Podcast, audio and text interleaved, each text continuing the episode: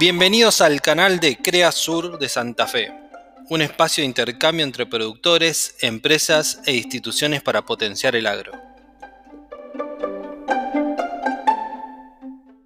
Pero bueno, dentro de la agenda de, la comisión eh, y de los temas que fuimos tocando y que venimos tocando, eh, estaba el tema agricultura por ambientes y, eh, y esto de, que hay tanta información, hay tanto dato, todavía no es información porque es dato solamente que está en una tarjeta de memoria, porque está en la compu del dueño, del contratista, de, bueno, más toda la cantidad de cosas que nos están llegando de aplicaciones para hacerlo vía remota, para usar imágenes satelitales. Bueno, lo cierto es que tenemos mucha información y, la, muchos miembros tienen esa, esa, muchas empresas tienen esa información, pero el porcentaje de empresas que utilizan y por ahí hacen esa agricultura por ambientes usando esa información es relativamente bajo. Entonces lo que propusimos fue eh, Em, poder em, poner sobre la mesa cuatro casos, que son cuatro casos que, cualquiera, no, son casos, no, fuimos a buscar los casos exitosos, sino que son cuatro empresas que decidieron hacer algo. Entonces lo que pregunta, la, pregunta es, che, ¿qué, qué, tenía, qué, lo que tenía? Qué, ¿A dónde quería llegar? ¿Qué hice? ¿Qué, investigué? qué me puse a hacer y qué logré. Eh, hay algunos que hace más tiempo que lo hacen, hay otros que lo hacen menos tiempo, hay algunos que contrataron, otros que no, no hicieron, ya para eso justamente lo van a hablar ellos. Este, así que la idea es imponer sobre esto. Los, los cuatro casos son, uno es el que primero va a hablar, va a ser Darío, eh, Darío Bart, que es asesor de crianza de Isabel, eh, que hace rato que está trabajando con esto y dentro de, la globalidad de la, del CREA Santa Isabel y la diversidad, tiene diferentes casos y cómo han abordado, nos va a contar alguno de ellos, eh, en cómo lo han abordado. Después va a venir Alejo, Alejo Viegas de CREA eh, Montemaíz, que, que, bueno, que también que tenía una, una tranca ahí que en un punto Alejo, me digo algo que dijiste vos, eh, eh, se creía que la limitante era él, entonces tenía muchas cosas, pero hasta que agarró y delegó esa parte y armó equipo, y bueno, está avanzando. Eh, José Luis Goyenechea, del barrio de Canals, que ya hace tiempo que viene trabajando en equipo con otra empresa y con una escala distinta por ahí a la que, que puede usar Darío, pero con una prolijidad muy buena y que, bueno, le, viene andando bien. Y por último, Ricardo, eh, que hace rato que está con de agricultura por ambientes, eh, antes de los chips. De los chips me refiero a antes de la...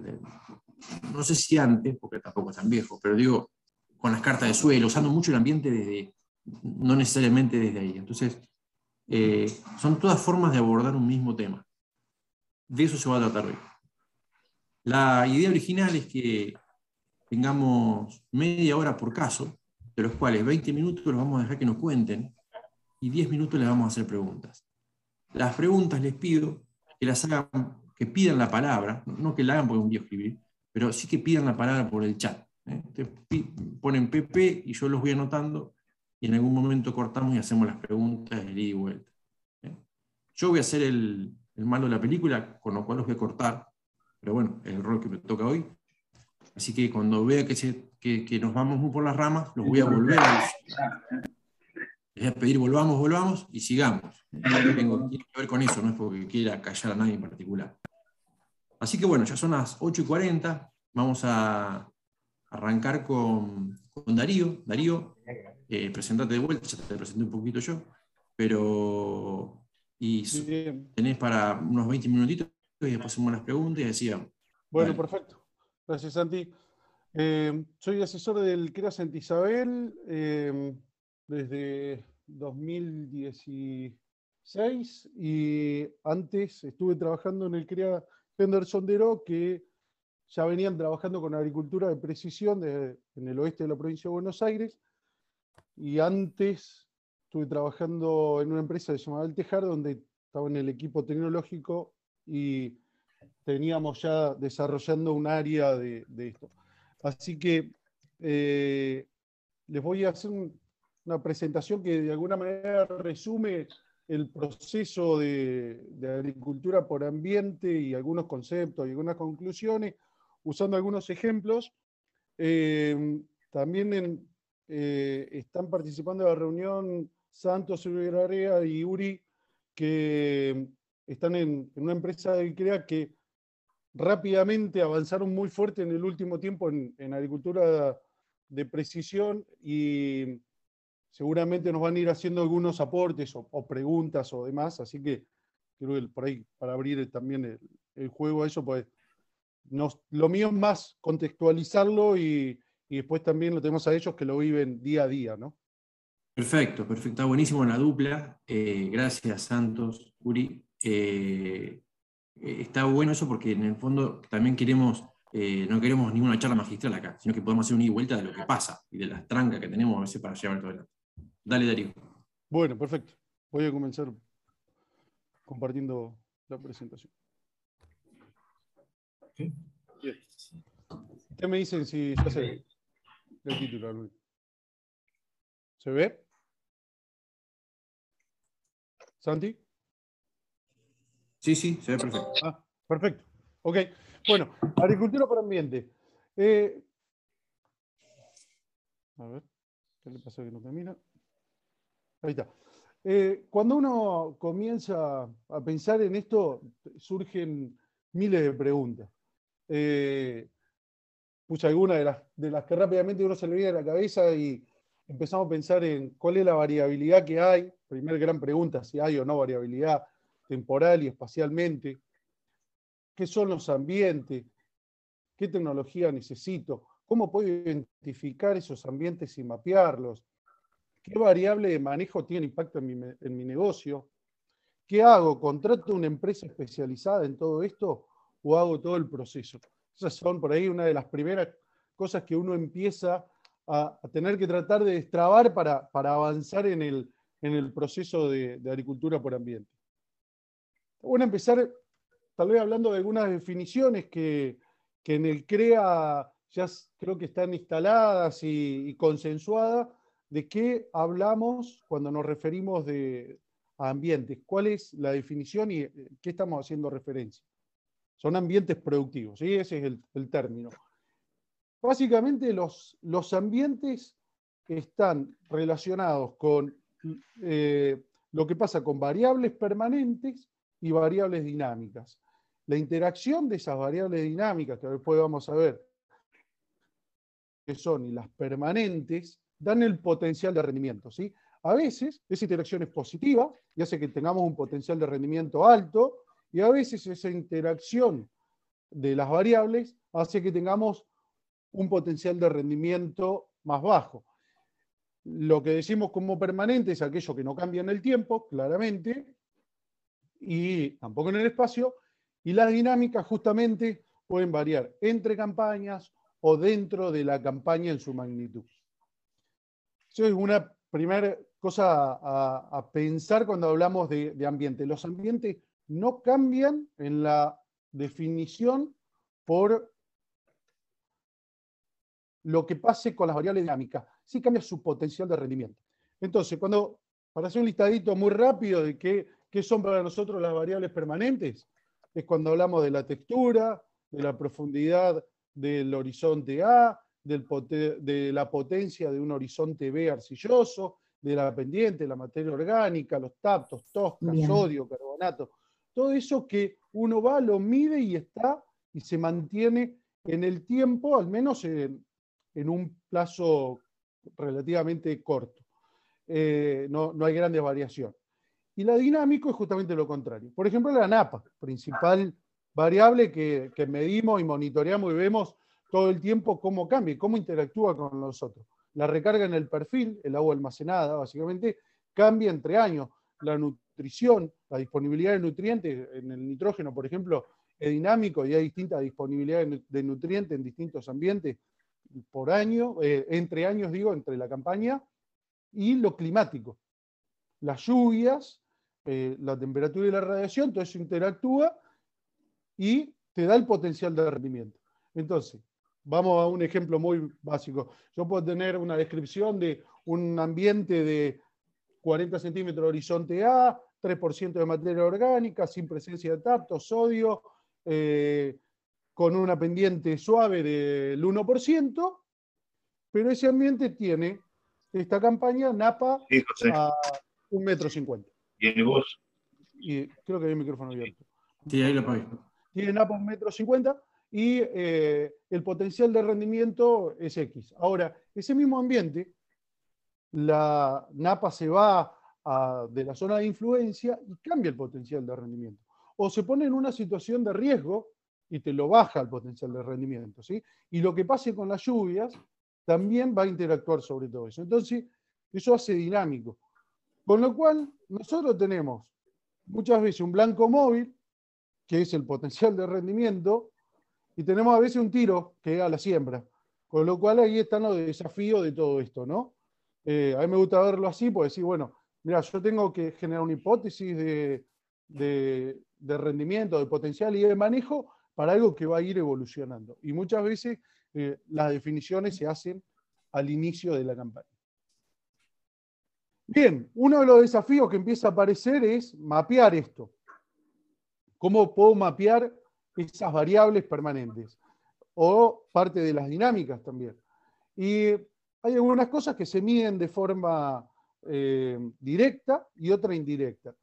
Eh, en general, en las directas uno puede tomar un método de grilla y podéis hacer un mapa de tosca, porque vas y medís exactamente la profundidad de la tosca, o la altimetría, de la misma manera, y después generas un mapa de altimetría o un mapa de tosca. Y hay otras maneras que son indirectas, que requieren eh, menos presión de muestreo, pero de manera indirecta uno trata de mapear una variable. Vamos a suponer que uno quiere medir eh, problemas de alcalinidad. Entonces pasas una rastraveris que eh, genera, digamos, mediciones de electroconductividad y uno puede mapear el sodio a través de la electroconductividad, de forma indirecta. Entonces uno genera áreas o zonas homogéneas en las cuales después hace el muestreo dirigido y determina cuál es la magnitud de esa variable que está midiendo. Nada de esto nos libra de el lote y el laboratorio, o sea, eh, para mí, conceptualmente, hacer mapas de ambientes sin cruzarlo por el análisis de suelo eh, y, la presencia y el conocimiento de los lotes para corroborar e identificar, muchas veces es, un error frecuente que uno ve y que, eh, nada, que podemos meter la pata. Por supuesto, cuando uno conoce más la zona, los campos, el grado de ajuste es menor y ya sabe, o en la mayoría de los casos, qué tipo de ambiente está mapeando, pero siempre hay que bajarlo al, lote, a la presencia. Eh, bien, llegaste a la etapa de generaste tu mapa de ambiente, ¿no? Y sí, bueno, qué lindo, qué lindo está el mapa. Y ahora, ¿qué hago? ¿Lo cuelgo atrás en, el escritorio o nos preguntamos cómo generamos valor con eso? Es muy frecuente que se haya mucho esfuerzo en generar este mapa de ambientes y después termina quedando en la foto. Y cuando llegamos a la hora de generar valor, eh, empiezan a, haber algunas dificultades o, temas o desafíos, podríamos decir. Eh, así que el mapa de ambientes en realidad no es el fin, es la herramienta para aplicar agricultura por ambiente. ¿sí? Eso parece básico, pero muchas veces es como que sí, bueno, llegué acá y, no se avanza en lo Me parece importante eh, a esa pregunta de cómo generamos valor, irnos a la, ecuación básica de margen, donde en el margen tenemos precio por rinde menos costos. Y acá eh, hay una variable muy importante que es el ingreso, que es el precio por el rinde, que esto multiplica en la ecuación y hay una variable que es el costo que solo suma y resta. Entonces, todo lo que hagamos desde el manejo, desde la agricultura, que apunte sobre modificar la parte que multiplica tiene mucho mayor impacto que la parte que solo suma o resta. Y es bastante frecuente que el foco esté puesto sobre los costos y se haya vendido tecnología para ahorrar costos. Sin embargo, la parte que más eh, impacto tiene es cuando podemos actuar sobre el precio y rinde. Después vamos a ver varias cosas que hacemos en agronomía que actúan sobre el precio y rinde. Eh, para, entender, por ejemplo, la importancia que tiene esto, acá, les traigo un gráfico donde tenemos eh, en el eje de las X el costo de producción y en el eje de, las Y tenemos el margen. Y lo que vemos es que la correlación entre costo de producción y rendimiento, y perdón, y, y margen es, baja, tiene una dispersión muy grande. O sea que no hay una relación directa entre el margen y el costo de producción. Ahora, cuando hacemos ingreso versus margen, la correlación se hace lineal. Porque de vuelta, actuamos sobre eh, la parte que multiplica de la ecuación. Entonces, poner el foco sobre el costo no necesariamente tiene un impacto directo sobre los márgenes. ¿sí? Ahora, cuando actuamos sobre, sobre esta parte, sobre el precio y el rendimiento, estamos actuando directamente sobre el margen y generamos valor rápidamente. Para, para verlo de otra manera, eh, cuando pensamos en, eh, en esto, hay eh, manejo o prácticas que podemos hacer que tienen distinto impacto y distinto esfuerzo para lograrlo, ¿sí? O distintos desafíos. Entonces hay variables de, alto impacto y baja, baja necesidad de esfuerzo para incorporarlas, que son las que están en este cuadrante verde, ¿sí? Y estas las tenemos que incorporar rápido, ¿sí?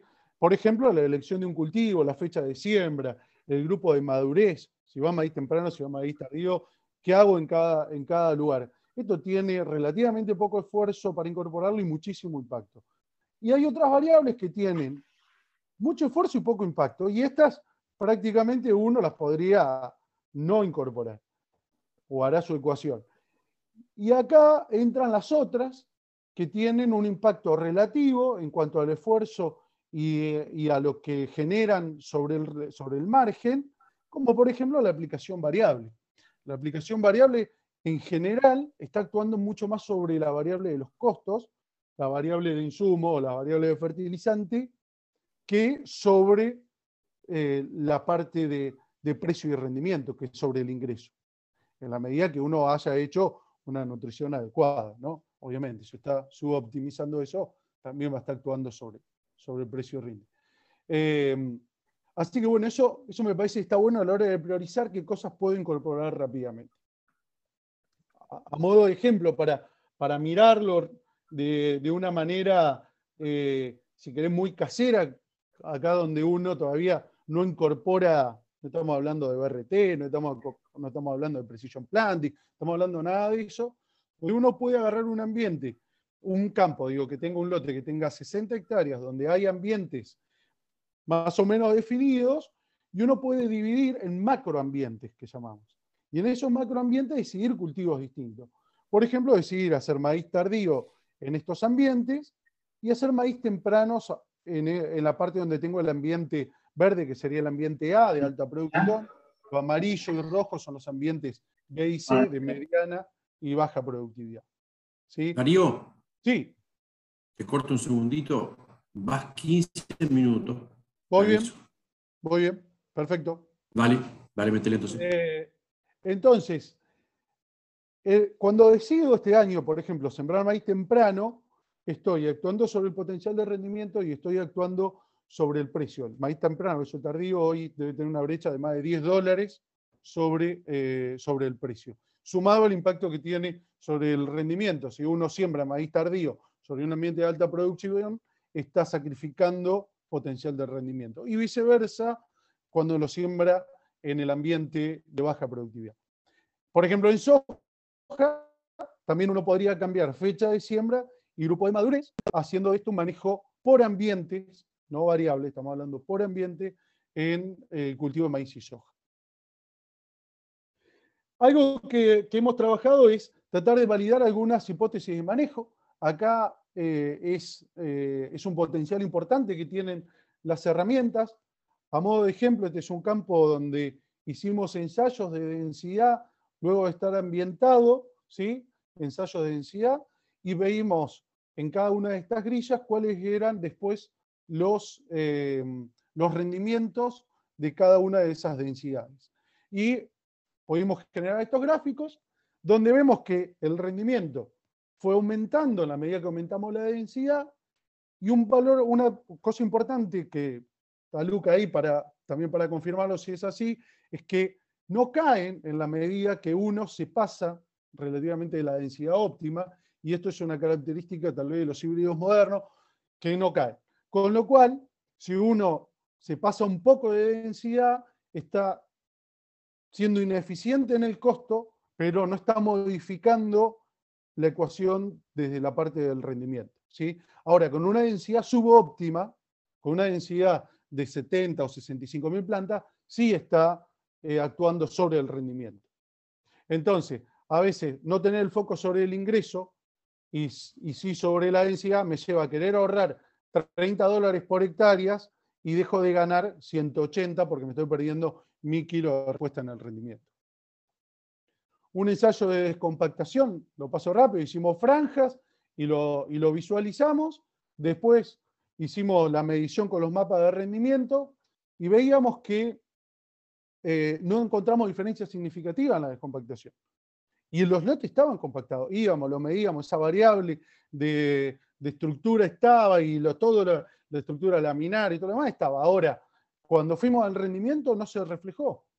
Probablemente la interacción con la variable dinámica este año hicieron que no se reflejara, porque las lluvias fueron buenas, porque la napa estaba y tal, y esa variable permanente no afectó en el rendimiento. Permanente o dinámica en el caso de la, compactación. Eh, pasando a un ejemplo de planificación para la campaña 2021, eh, les muestro eh, un par de imágenes satelitales que, muestran distintos, distintos años, donde ustedes, por ejemplo, acá hay una zona bastante variable, lo mismo que esta, y acá este mismo campo muestra una variabilidad mucho menor. Cuando lo vemos en un año de muchas lluvias, también empiezan a aparecer todos ambientes con síntomas de encharcamiento y anegamiento. Entonces, muestra que hay variabilidad en el campo, de algunas temporales y algunas eh, son permanentes. Con eso generamos un mapa de ambiente que lo podemos ver eh, y navegar eh, en el campo, por ejemplo con esa aplicación que se llama MyMaps, y llegamos a un mapa de ambiente del campo que teníamos 3.000 hectáreas con ambiente A, 300 y pico de B, B1, B2, y C y Loma, donde los ambientes B son los que tienen riesgo hídrico alto o moderado, y los ambientes A los consideramos ilimitantes y los C y las lomas son los que tienen mayor grado de limitante. Ahora, como el ambiente B es lo más dinámico, a veces su potencial de rendimiento puede estar, como la única limitante que tiene es el riesgo hídrico, puede ser muy alto, por ejemplo, yo tengo un ambiente B que alguna vez se encharca, pero este año puntual está con la napa a un metro cincuenta y es un año niño de pronóstico, es muy distinto que ese mismo ambiente, si estamos con una napa 60 centímetros y un pronóstico de niña, de niño, perdón. Entonces, ahí la hipótesis de manejo puede ser distinta. Para este año, en particular, los ambientes B tendrían un mayor potencial incluso que los A, o igual al menos, porque nos encontramos que la napa está metro 20, metro 50 y tenemos un pronóstico por ahora entre neutro y niña. Mientras que los ambientes B y loma, siempre el potencial de rendimiento es menor. Eh, o el riesgo es muy, muy alto. Entonces, ¿qué pensamos para este año? Y el ambiente A y B vamos a hacer los mismos cultivos, no los vamos a cambiar. La fecha de siembra va a ser la misma y la densidad va a ser la misma, pero eso, esa decisión de tal vez no manejarlo de forma diferente, lo pudimos hacer porque lo teníamos ambientado y fuimos a medirlo a campo. Luego nos queda la decisión del ajuste de nitrógeno, que eso es lo más dinámico que podemos hacer e intervenir durante la campaña. Todo lo demás, fecha de siembra, estructura de cultivo y, todo lo demás, lo definimos el día 1 cuando sembramos. Y los ambientes C y B, perdón, C y Loma, tienen en este campo en particular un bajo impacto en cuanto a la proporción, con lo cual solo vamos a actuar sobre eh, densidad y algo de nutrición, porque eh, nos, la complejidad de hacer otro cultivo es muy alta para la proporción que ocupa este año. Ahora, si esto fuera un año súper llovedor, muchos B se nos convierten a manejos similares a los que haríamos en los C. Bien, entonces, para ir finalizando, la agricultura por ambiente no es sinónimo de aplicación variable. Eso para mí es importante porque no, no es solamente hacer variable. ¿sí? Hay muchas cosas que se pueden hacer sin llegar a esa etapa. Hay un subproducto, o no sé si no es un productazo en realidad, que es la capacitación de las personas. Tener equipos de trabajo más tecnológicos. Eso en todas las empresas uno lo ve, que se genera. Eh, la evolución que hay, eh, ya sea que hayan decidido terciarizar casi todo o hacer todo, eh, digamos, con el equipo propio, el equipo crece. Y las nuevas tecnologías no reemplazan la agronomía, sí facilitan algunos procesos y nos ayudan en la toma de decisiones, pero en ninguna manera reemplazan la agronomía. Así que bueno, esto era un poco los conceptos que, quería transmitir y, tal vez ahora podemos intercambiar y abrir eh, el espacio también con, la empresa Juan Marita que nos, nos está acompañando. Bien, buenísimo. ¿Sigue bien con el tiempo? Eh, sí, sí. Eh, no sé si alguien tiene alguna pregunta para Darío o para alguien, para Santos, para Uri de, la empresa, ¿cómo, yo tengo una pregunta para, para, para Santos, para Uri, es cómo eh, llevaron esto al campo, ¿no? O sea, cómo pasaron de, los, papelitos a los hechos, a los hechos. Que, eh, con toda la complejidad, que, cómo fueron paso a paso, en el sentido, no, no cómo fue todo el proceso, pero sí cómo lograron que, la gente hable de esto, ¿no? Y que lo haga, básicamente. Eh, buenos días. Bueno, eh, a mí me, me, interesó siempre mucho la, empresa maquinaria y en el caso eh, nuestro tenemos una cosechadora propia y, y contratistas también con maquinaria de primera, de primera, muy moderna, ¿no? El, el tema pasaba por el mapeo. Yo veía que teníamos, eh, teníamos un mapeo lindísimo. Eh, terminamos la campaña, teníamos el mapeo y tenías el mapa de los lotes. Veíamos que sí, que en el lote había partes que rendía 160 quintales el maíz, había partes que rendía 80 quintales. Y bueno, terminamos la campaña, bajábamos los mapas y lo guardábamos en, un pendrive y a otra cosa. Entonces ahí nació eh, la inquietud de decir, bueno, ¿cómo, cómo pasamos a, a poder analizar bien qué, qué, es esta info que tenemos y qué resultado y qué, y qué es el beneficio que nos da tener, por ejemplo, un mapeo de, de, cosecha, ¿no?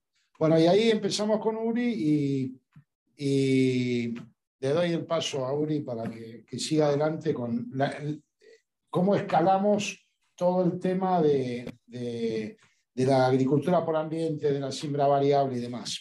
A ver, un poco alineado con lo que dice Santos, la primera preocupación que teníamos era el retorno sobre la inversión en todo esto, ¿no? Entonces, con el grupo de asesores que estuvimos laburando, y nos aseguraban que en un año y medio o dos lo recuperábamos.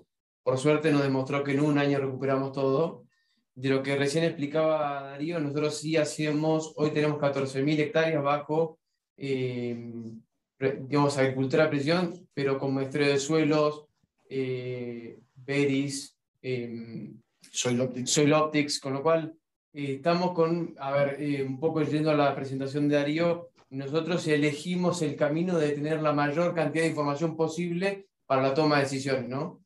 Y en algún punto lo que nosotros esto nos facilitó es la construcción de hipótesis todos los años en función de la, de la planificación de siembra. Hoy tenemos en variable eh, todo el maíz eh, y estamos trabajando sobre, eh, para un futuro, lo que es soja y trigo, ¿no? Pero la verdad que hoy donde nosotros hacemos variable, recién me dio una pregunta que surgía en el chat, es el maíz. Em, y después hay un tema que también nos, nos surgía en aquel momento cuando arrancamos el proyecto, los márgenes eran un poco más apretados que los que tenemos hoy, razón por la cual lo que veíamos era que teníamos que ser muy eficientes en la utilización de los, de los insumos, de los costos, ¿no? Entonces, por ahí en años como estos, donde tenés un precio de maíz histórico, el tema de costos pasa a ser un poquito secundario y cuando tenés un margen más apretado empezás a mirar con más cariño la eficiencia en los costos, ¿no? Y lo que nosotros hoy descubrimos, hay dos cosas como conclusión, si, si me permitís, Santi, si tengo tiempo. Uno es que el cuello botella hoy es el equipo, es el procesamiento de datos en todo lo que nosotros generamos. Esa es la primera conclusión. Y la otra conclusión es que para el medio ambiente y el futuro, poder demostrar lo que hacemos, esto es fundamental. Y a partir de la, la agricultura de precisión, hoy tenemos procesos demostrables desde el inicio al fin, razón por la cual si mañana tenemos que certificar o estabilizar algún proceso, la sociedad cada vez más lo pide ser responsables en la utilización de, de, de productos haciendo agricultura, ¿no? Entonces creo que como un colateral de lo que creo que se viene, vamos a tener que tener cada vez más metidos eh, mecanismos por los cuales demostremos que los procesos están estabilizados, ¿no? Buenísimo. Sí, no hay duda que esto también te, te queda todo como trazado, ¿no? Porque al quedar todo un equipo ahí, está todo como registrado. Está bueno. Bueno, buenísimo. Qué bueno eh, lo que han contado. Ya ahí justo respondiste lo que había preguntado José Luis. Y bueno, eh, la realidad, si me dejan... Eh, dice siembra por ambiente maíz o trigo y soja. diferenciando lo que es variable, porque a veces volvemos de vuelta, mezclamos agricultura por ambiente con aplicación variable. Vos podés hacer agricultura por ambiente decidiendo en el ambiente que tenía napa sembrar trigo y, hacer una rotación, por ejemplo, de trigo, soja, maíz de primera, y en los ambientes que no tienen napa, haces una rotación de eh, maíz tardío, soja de primera. Y eso es agricultura por ambiente. Y eso, por ejemplo, Santo en el oeste eh, es algo que, hacen en Trenkelauken, ese manejo de macroambiente. Y es, tiene un impacto tremendo. Después que resolviste eso, te metes con la variable a ver si ajustando un poco la densidad y la nutrición tenés valor. Pero primero, ese primer paso es clave. Bien. Eh, Buenísimo. lo que quería agregarles es, por ejemplo, un detalle que es el corte por surco en las sembradoras. Eh, el corte por surco en las sembradoras realmente a nosotros nos dio un resultado bárbaro por la sobreposición eh, en cabeceras y en cierre de meldas, ¿no? Sobre todo en los campos que tienen eh, lotes más chicos, ¿no? Pero un detalle como ese, nada más, como el corte por surco, te implica por ahí un 15% de ahorro en semilla de maíz, que es importante. Lo que yo veo es que cada vez eh, necesitamos eh, tecnologías nuevas, necesitamos contratistas que estén mucho más, eh, mucho más afinados y, y, y, eso se contrapone por ahí con, con el costo que queremos pagar por las labores. ¿no? Yo creo que, que se viene un cambio muy importante en calidad, en tipo de maquinaria y en, sobre todo en el nivel de contratista que, que maneje la maquinaria. Para, para agregar algo, sí, totalmente de acuerdo, Darío. El ambiente es como si fuese es como la primera etapa, ¿no? Y después está todo el resto de las cosas que uno puede seguir agregando. Y mm, un punto que recién, este, digamos, me acordaba, cuando, cuando nosotros arrancamos todo este proyecto, creíamos que quien lo hacía en 800 hectáreas lo podía hacer y nosotros que teníamos una gran escala no lo podíamos hacer porque no era escalable. Y hoy lo que nos pasa es con quien nosotros le contamos nuestra experiencia, lo que te dice que nosotros lo podemos hacer porque tenemos con las 14 hectáreas y que en realidad hacerlo en 800 es mucho más difícil, ¿no? Digo, la misma, la, el mismo quiebre de paradigma lo tuvimos nosotros para lo contrario a lo que hoy nos miran a nosotros. O sea, eh, y nosotros aprendimos de que hacía 800, que creíamos que ahí era óptimo hacerlo porque controlabas hasta el último, hasta el último píxel, ¿no? Entonces eso yo creo que es un poco un, quiebre de paradigma mental. Buenísimo, buenísimo y me, das pie, Uria, al, a lo que viene, que vamos a pasar al caso de Alejo, eh, que capaz que está en, el, eh, está, en el, de las 800, ¿está bien? Y esto es lo rico que tenemos nosotros en CREA general y en la región nuestra en particular, que, que, podemos aprender todos de todos independientemente de, de, la escala.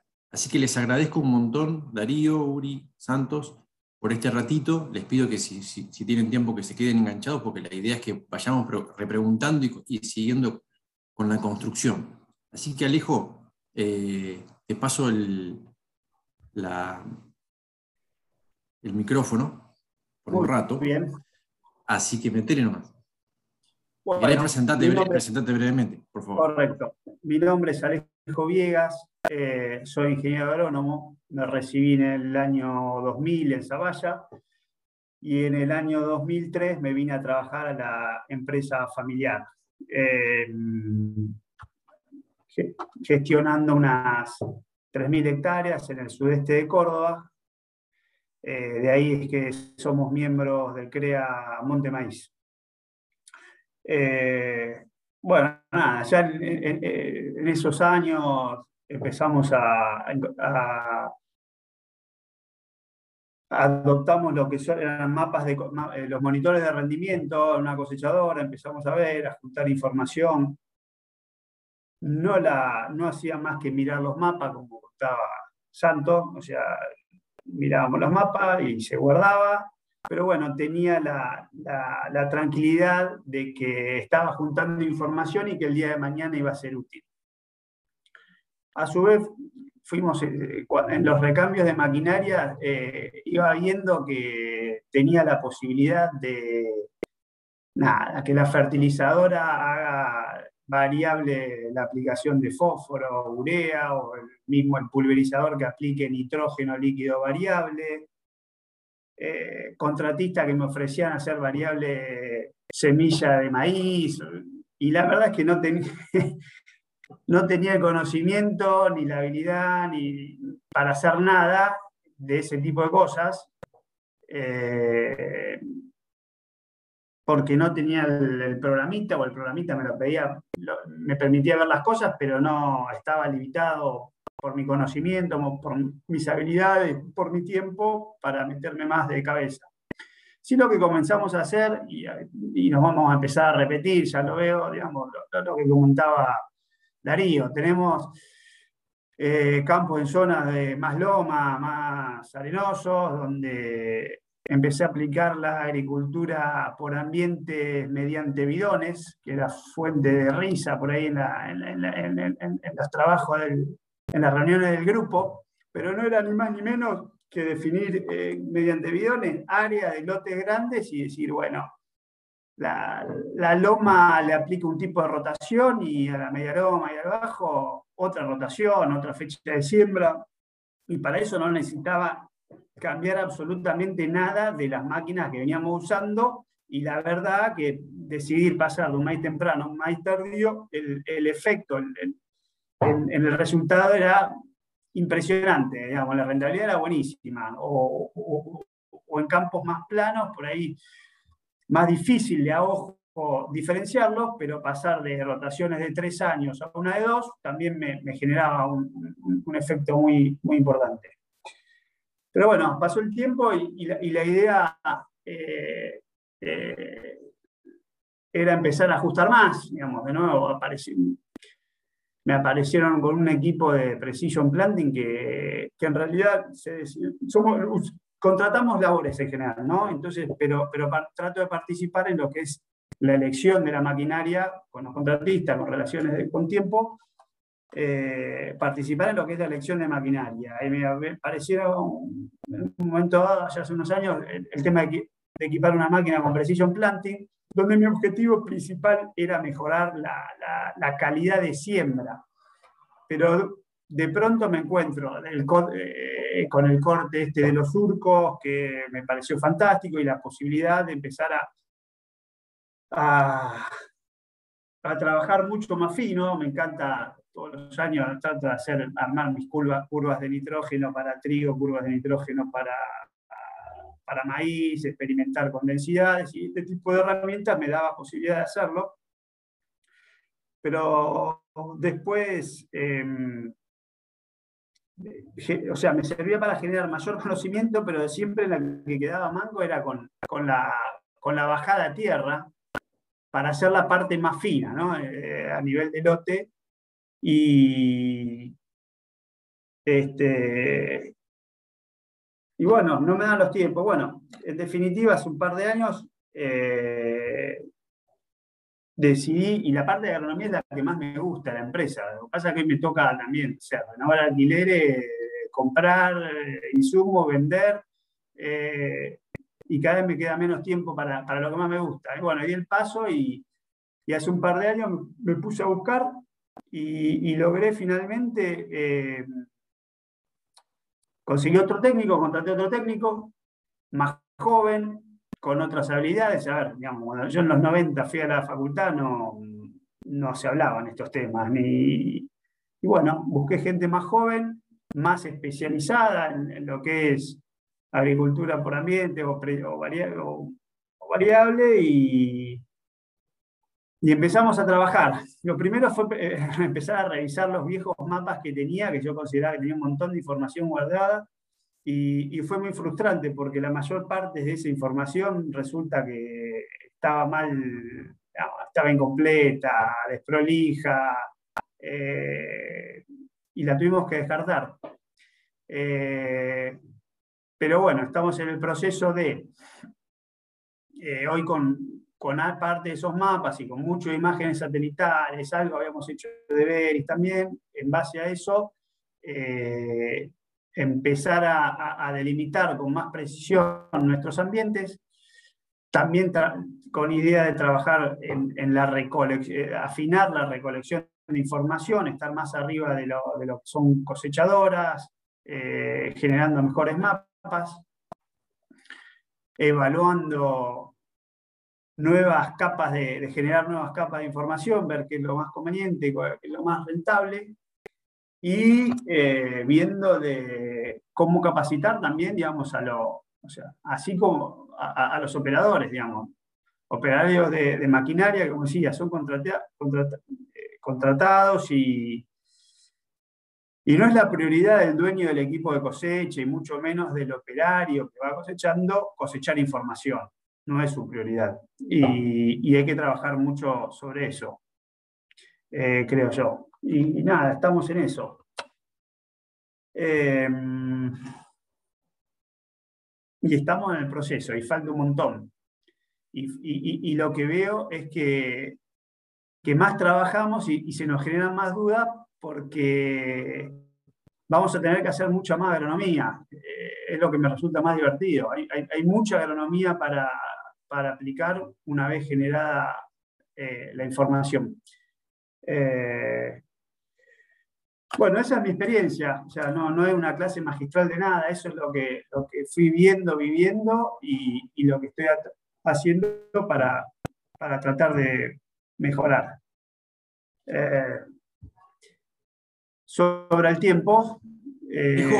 Alejo, contame, contanos un cachito eh, la persona que contrataste eh, labura todo el año con vos, labura solamente para hacer esto. ¿Qué, cómo, cómo, diste ese cómo, cómo lo hiciste? Eh, mirá, está, estuvo el año pasado dándome una mano con cosas muy puntuales y a partir de este año va a estar conmigo. Por, el perfil de la persona, cómo está, es, no es full time, digamos, trabajan trabaja en la, en la Universidad de Río Cuarto, en agronomía, y, eso le lleva algo de tiempo y me pareció bárbaro que, que, lo siga haciendo porque me interesa ese tipo de, de relación y además está haciendo justo el, tema de,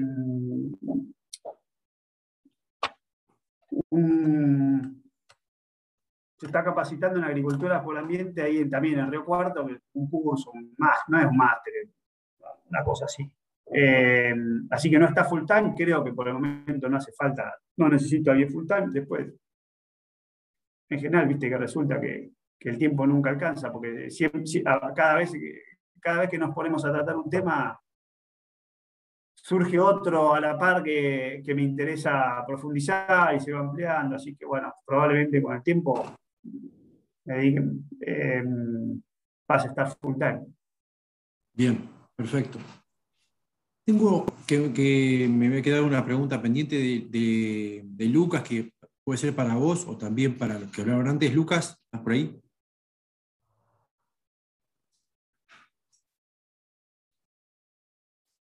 Em, Lucas, qué bueno que me lo escribió por acá. Em, bueno, lo, esperamos un toque, si no, y, volvemos después, a ver si, se vuelve, si se puede enganchar, de, porque lo, veo que está, pero no está. Eh, buen día. Sí, dale Marcos. Pregunta para Alejo. Alejo, ¿cómo, cómo te imaginas los pasos para, llegar a tu objetivo en esto? O sea, ¿cuáles son los pasos que, que tenés pensado hacia adelante? Eh, Lo que más me interesa es eh, evaluar, eh, ambientar, ambientar, digamos, tener claro qué nivel de, diferencia o de potencial tengo en mis ambientes. Eh, a ver, aclaro, cuando yo arranqué a, trabajar esos campos no existía la NAPA. Yo conocí la NAPA hace cinco años. Entonces, previo a NAPA eh, era, era, una cosa. Hoy con NAPA, eh, que no está en todas partes, eh, se pone mucho más interesante. Ese es el tipo de cosas que quiero trabajar. Me encantaría tener mapeada mis lotes con respecto a NAPA, después con respecto a fósforo estudiar la respuesta que, que pueden tener en mis ambientes el, maíz a, densidades variables de, semilla, aplicaciones variables de nitrógeno. Todas esas cosas me, me gusta ir bajándolas a tierra y verlas en, mi terreno, digamos. Em, y este, y sobre todo trabajar en lo que es selección de, tecnología que me interesa aplicar o, que le veo que el, nivel de rentabilidad lo hace interesante. todo esto lleva mucho tiempo de análisis y hay un montón de plata para invertir y, no creo que toda tenga una rentabilidad tan importante. Eh, pero Marco, esto creo que, digamos, nada, te vas metiendo en algo que, que no le veo un, punto de llegada, digamos, esto va a seguir eh, evolucionando, como eh, ahora nos pusimos a probar cultivos de, servicio, bueno, tengo para aprender un montón sobre eso, nos pusimos a trabajar eh, mucho con el tema de densidades de maíz y nada, a ver, veo, o sea, lo, que está claro es que no hay, hay recetas y, cuando te bajan una receta de un semillero, hay mucho para afinar y, mucho biribiri para, para, para seleccionar, para filtrar. a eso iba la pregunta, o sea, para aprovechar tu experiencia en esto, para aquellos que, que se quieren empezar a meter, que están en ese, en ese primer paso de grandes ambientes, dicen, bueno, estoy listo para, dar el, para subir el próximo escalón, hacia dónde tengo que ir, eh, concentrarme. Tu caso me parece que fue busco una persona que me dé una mano en la interpretación de datos y apunto a un, a un lote, a un caso. O sea, ese, ese paso, ese escalón, ¿cómo te lo imaginas? O sea, para, para, para que sirva de guía para los que están parados en ese lugar y quieren hacer el salto al escalón siguiente yo creo que para destacar de mi caso en particular, no es la experiencia, sino la inexperiencia en un montón de cosas. Eh, eh, pero bueno, a ver, em, estoy muy, muy alineado con la visión de Darío, digamos, y, no, y no, lo habíamos charlado. O sea, eh, lo más importante acá es agronomía y determinar eh, macroambiente, si flaco, en la loma se merece tal tratamiento, en una para otra, y en la media loma otra.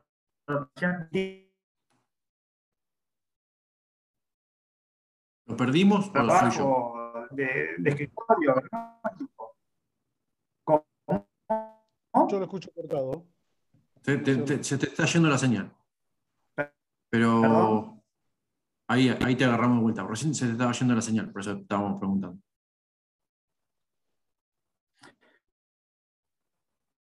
Apaga la cámara, Alejo, a ver si, si capaz que te, por, por lo menos te escuchamos. Ahí, ¿Me escuchan?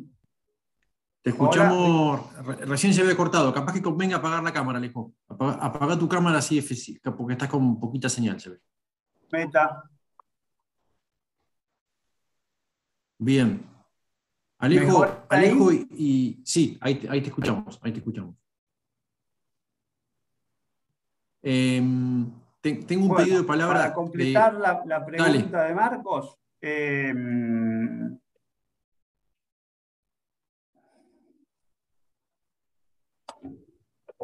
dale, Alejo, dale, Alejo. ¿Me están escuchando? Sí, te escucho perfecto. Entonces, Marcos, Para, completar la, respuesta, para, completar la respuesta, eh, nada, yo lo, que vi es que para el laburo fino, eh, nada, necesitaba a alguien que se ocupe de, de, de, trabajar la información, digamos, de trabajar con los programas. A ver, yo a esta altura de la vida no me voy a poner a aprender un QGIS, lo tengo claro que no me voy a capacitar en, cómo manejar un QGIS, eh, clarísimo. Lo que necesito es alguien que me dé una, mano con eso. Después lo que, sí puedo aportar es mi experiencia de conocer los lotes y, y entender algo de agronomía después de 20 años estar en el campo. Eh, em, entonces hay que laburar juntos. ¿sí? Eh, pero, pero el grueso está, en hacer agronomía y no, no necesitas tanta parafernalia, me parece eh, eh, eh, o sea, luego para el, ajuste, fino sí, pero no me volvería loco. Digamos, es una etapa posterior. Bien. Gracias. Eh, tengo una, pregunta de Lucas para los dos, para Alejo, para Uri, para Santos. Para la mesa general, pero bueno, para los dos. Buen día Lucas. todos. Soy Lucas, dejo la cámara apagada para, hacerlo más fácil. Em, yo tengo la pregunta de, cómo ven las recomendaciones que salen de los semilleros, tanto de agricultura por ambientes como de agricultura variable, si lo ven lo que ha aparecido hasta ahora útil o no, y cómo lo ven a futuro, siendo que es una tecnología que, las empresas semilleras eh, van a empezar a intentar captar valor a partir de, todo lo que sea eh, recomendaciones de manejo por ambiente, variable y demás. Eh, ¿cómo, ¿cómo, lo ven en la parte práctica? Si lo ven útil, no lo ven, lo ven con un potencial enorme. Bueno, Alejo, Eh, yo de mi experiencia este año trabajé mucho con las, con, con las recomendaciones de, semillero, de, corrida, de, y nada, creo que es una base, pero, pero nada, eh, sigue necesitando mucho del, ajuste nuestro, del técnico que, conoce el lote. Eh, o sea, tenía lote que yo conozco desde hace mucho tiempo, a ver, donde sé que puedo ser 100, en otros 120 y en otros 140 quintales, y, por, el, por el zona y tipo de suelo, eh, la recomendación del semillero era la misma para, las, para los tres. Y, bueno, nada, o sea, que, que, que, que me bajen una prescripción un flaco desde Buenos Aires que nunca pisó los mis lotes, y, o sea, como idea general puede servir, pero, pero falta mucho, mucho trabajo más de mucho afinar, me parece. Bueno, allá en el, eh, Uri o Santos. No, eh, apoyando un poco lo que dice Alejo, sin duda que el conocimiento lote, la parte agronómica, es la, la base de todo, ¿no? Lo que nosotros hemos, a ver, si tuviésemos que hoy tomar la iniciativa de un semillero para hacer de alguna forma barato, ¿sí? Toda digamos, completar la parte agronómica con tecnología, creo que es una buena forma. Nosotros elegimos la independiente, hacerlo nosotros, tenemos nuestro equipo, tenemos nuestra prescripción, este, estamos desarrollando perfiles dentro del equipo, igual que Alejo, ¿sí? es indefectible la necesidad de, desarrollar perfiles que puedan hacer esto, pero no son, las propuestas que nosotros hemos visto no son malas. Lo que sí tienes que tener es la base agronómica bien definida, porque nadie te va a definir lo que vas a hacer en el campo, ¿no? Pero los ambientes son los ambientes, la utilización de información, cada uno tiene la capacidad y criterio para poder potenciar lo que tiene en la mano, pero si yo, si yo no tuviese nada, lo utilizaría como un camino de aprendizaje de corto plazo. Ahora, lo que no me condicionaría es que, que la información no sea mía. Yo buscaría que la información siempre sea mía. ¿no? Este, Santos.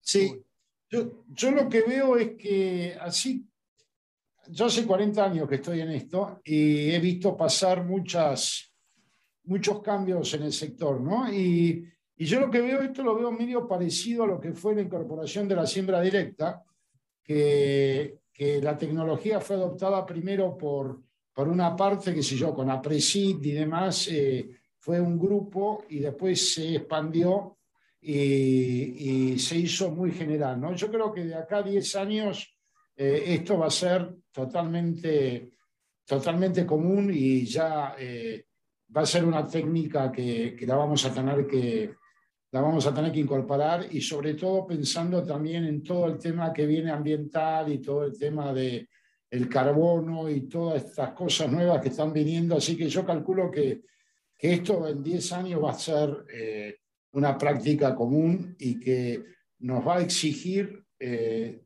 a adaptarnos y adaptar todo el, todo el, no solo mentalmente, sino también la maquinaria y, y la nueva, la nueva forma de trabajar, ¿no? Eso es un poco lo que, cómo lo veo yo, ¿no?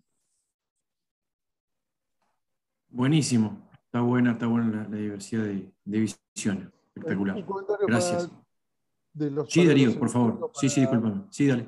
Es que para, para mí es valioso que cuando hay un material nuevo, por ejemplo, hablando de maíz, hay un conocimiento que el semillero tiene, que si lo eh, previo al productor. Para el productor es mucho el tiempo que, le va a llevar conocer si ese material se adapta a bajas densidades o no, por ejemplo, para después, en determinado momento, decidir X densidad, lo tiene que hacer, lo tiene que validar y después recién implementar. O sea que venir con una base es buenísima. Y, todo ese trabajo previo estaría bueno que, venga desde los semilleros. Entonces vos sabés, che, mirá, este material lo podés poner en esta situación para este tipo de ambientes y después estos son para otro. Y eso no lo, hoy es como que lo, tenés que hacer vos por conocimiento, ¿sí? O por prueba. Un, punto, si, cabe, la, la observación, ¿no? Nosotros hoy tenemos la posibilidad de hacer cuanto ensayo de variable o em, híbrido querramos, y hoy el nivel de o la cantidad de hectáreas que tenemos en ensayo en función de determinadas hipótesis es espectacular. Eh, con lo cual, un poco más allá de lo que es el semillero o no semillero, yo creo que lo que esto hoy te da es una aceleración en el aprendizaje, algo esto que decía recién Darío. No esperamos más el ensayo que hace el semillero, sino que planteamos con los equipos que tenemos ensayos que son franjas, lineales, con distintas variables, este, y a partir de ahí tomamos un montón de información, por híbrido y por, por, estrategia, decirlo, ¿no? Eh, yo creo que eso es algo que es un emergente que nosotros no creíamos que lo íbamos a usar tanto como hoy lo usamos. Perfecto. No hay nada como después viene Richard, le toca el turno, pero eh, siempre le hablaba de las franjas, ¿no? Como volvimos a las franjas, pero con otro tipo de, tecnología y todo el valor que eso tiene. Tengo una pregunta de Federico, si la quiere hacer él, que dice, Alejo, ¿consideras que la variabilidad de tus lotes de producción justifica la inversión en tiempo y costos? Pensando en la escala de Alejo, ¿no? Eh, bueno, tengo diferentes ambientes. Ahí, eh, como te decía, eh, para donde estamos nosotros, al sur de la ruta 8, digamos, tenemos, lo, que es al sur de la ruta 8, sí, es muy contrastante, con lomas por ahí, con diferencia de nivel de 2 metros en intralote y pura arena en la loma y, napa en el bajo, sí, no me cabe la menor duda. Eh, lo que es norte de Ruta 8 para nosotros, hay una zona de Alejo Ledesma, Guatimosín, eh, creo que es más finito, creo que es más finito. Eh, pero nada, cuando, cuando tiramos, cuando hacemos nuestras franjas de, de nitrógeno, tanto en trigo como maíz, eh, cuando medíamos el, peso de la, digamos, una cosa es ver el, el, ring de la franja a nivel, de franja, pero cuando lo empezamos a ver en los mapas, lo que sucede a lo largo de esa franja, veo que hay, que hay cambios. Eh, eh, de nuevo, entonces, estoy en la etapa de, medir eso, de ver, qué se paga y qué no. La verdad que, o sea, no lo tengo todo resuelto, pero en el proceso voy aprendiendo y, y, volvemos a... Lo, que, quiero, no, y a ver, con buenos precios de trigo y maíz, se justifica, digamos, hoy con buenos precios de trigo y maíz, justifico plenamente ponerme a laburar en esto. Si volvemos en el tiempo y me voy a dedicar a hacer soja, porque no puedo exportar trigo, no hay mercado para maíz, y probablemente le baje tres cambios a esto. Es muy probable. Pero, pero pudiendo hacer gramínea me, me parece muy interesante. Perfecto. Bien.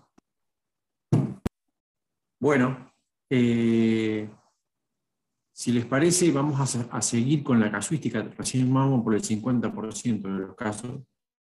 Eh, venimos muy bien con el tiempo, pero me parece que vamos a ir alimentando y, generando preguntas. Está bueno eso. Así que, viendo que no tengo más preguntas, y si les parece bien, pasamos a José Luis. José Luis eh, está en la zona de Canal, de Santa María, Santa María y y bueno, hace un tiempo ya que viene laburando en esto y eh, con sus particularidades. José Luis, ha silenciado.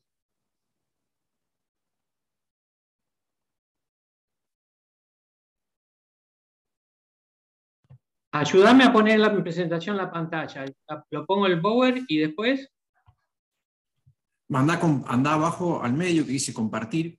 Hay un botoncito verde. Dice compartir pantalla abajo dentro del Zoom, ¿verdad? Sí, sí, sí, sí, sí, sí. Eh, y ahí dale clic ahí, compartir pantalla y ahí podrías. ¿Por qué no? Eh, compartir. Acá está. ¿Se ve? ¿Se ve algo? Ahí va, ahí va cargándose. Ahí te aviso. Ahí está, perfecto. Si querés, si, querés puedes poner ahí, viste, abajo que dice compartir pantalla, si no, metele como, como te quede cómodo. Ahí está. Bueno, eh, buen día, soy José Luis Goyenechea. Eh, es una empresa familiar, yo trabajé, soy ingeniero agrónomo, tengo 57 años, trabajé 20 años en empresas de semilla cuando me recibí y por un hecho puntual, en el 2007, una empresa familiar que se encargaba mi padre los fines de semana, que también trabajaba en una empresa de semilla, eh, nos hicimos cargo con mis hermanos de esa empresa. Así que, bueno, eh, fuimos al campo, nos hicimos cargo y, nos dividimos las tareas en esta empresa familiar. Y bueno, yendo puntualmente al tema de por ambientes, eh, Santiago nos planteó estas preguntas, ¿por qué? ¿Hacia dónde ir? ¿Qué? ¿Cómo lo hice? y qué logré. Lo que intento contar es cuál fue mi camino nada más, eh, cómo lo hice. Yo en el 2007, como les dije, entré y, en la empresa familiar teníamos maquinaria propia y, eh, una persona de AGD, de, un acopio de canal, me ofrece, eh, ellos estaban creando un servicio tecnológico en la Carlota de AGD, eh, y me ofrece financiar el monitor de rendimiento para colocar en la, en la cosechadora y, lo, y, lo, coloqué, ¿no? Entonces, cuando coloqué y empecé a, subirme en la máquina, en la cosechadora, esto estoy hablando del 2008, eh, me sorprendí cuando empecé a ver los ambientes. O sea, eh, yo sembraba un maíz en una forma fija, fertilizante, semilla, y digo, ¿cómo, cómo puedo hacer? O sea, estoy siendo ineficiente, ¿para qué estoy poniendo en las lomas la misma densidad que en el bajo? Y, o sea, me empezó a hacer un ruido terrible cuando, cuando me acompañaba a la máquina a cosechar, ¿no?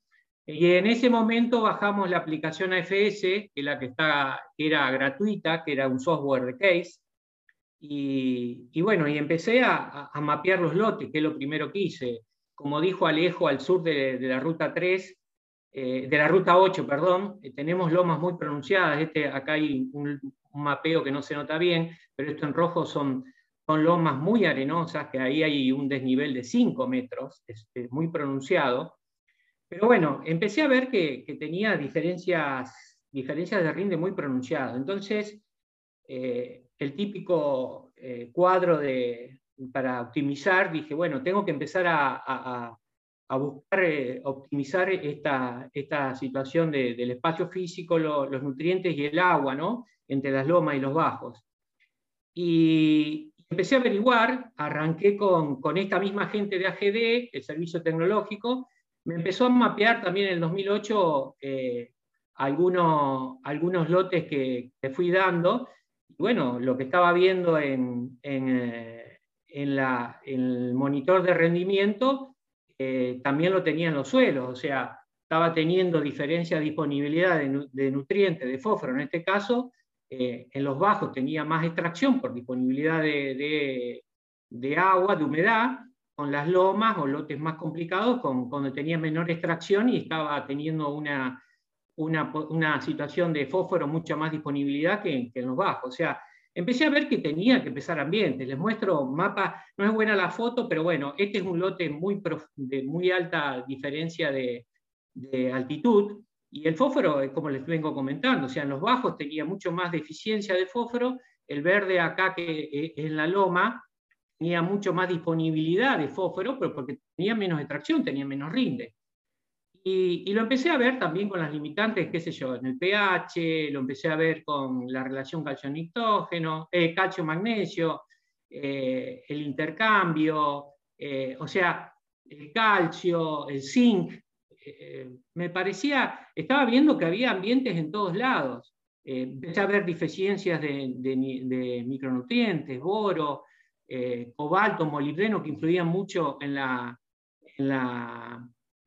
inoculación. Eh, eh, o sea, estaba entrando en un mundo de, no eran lote, eran ambientes, como todos están comentando, ¿no?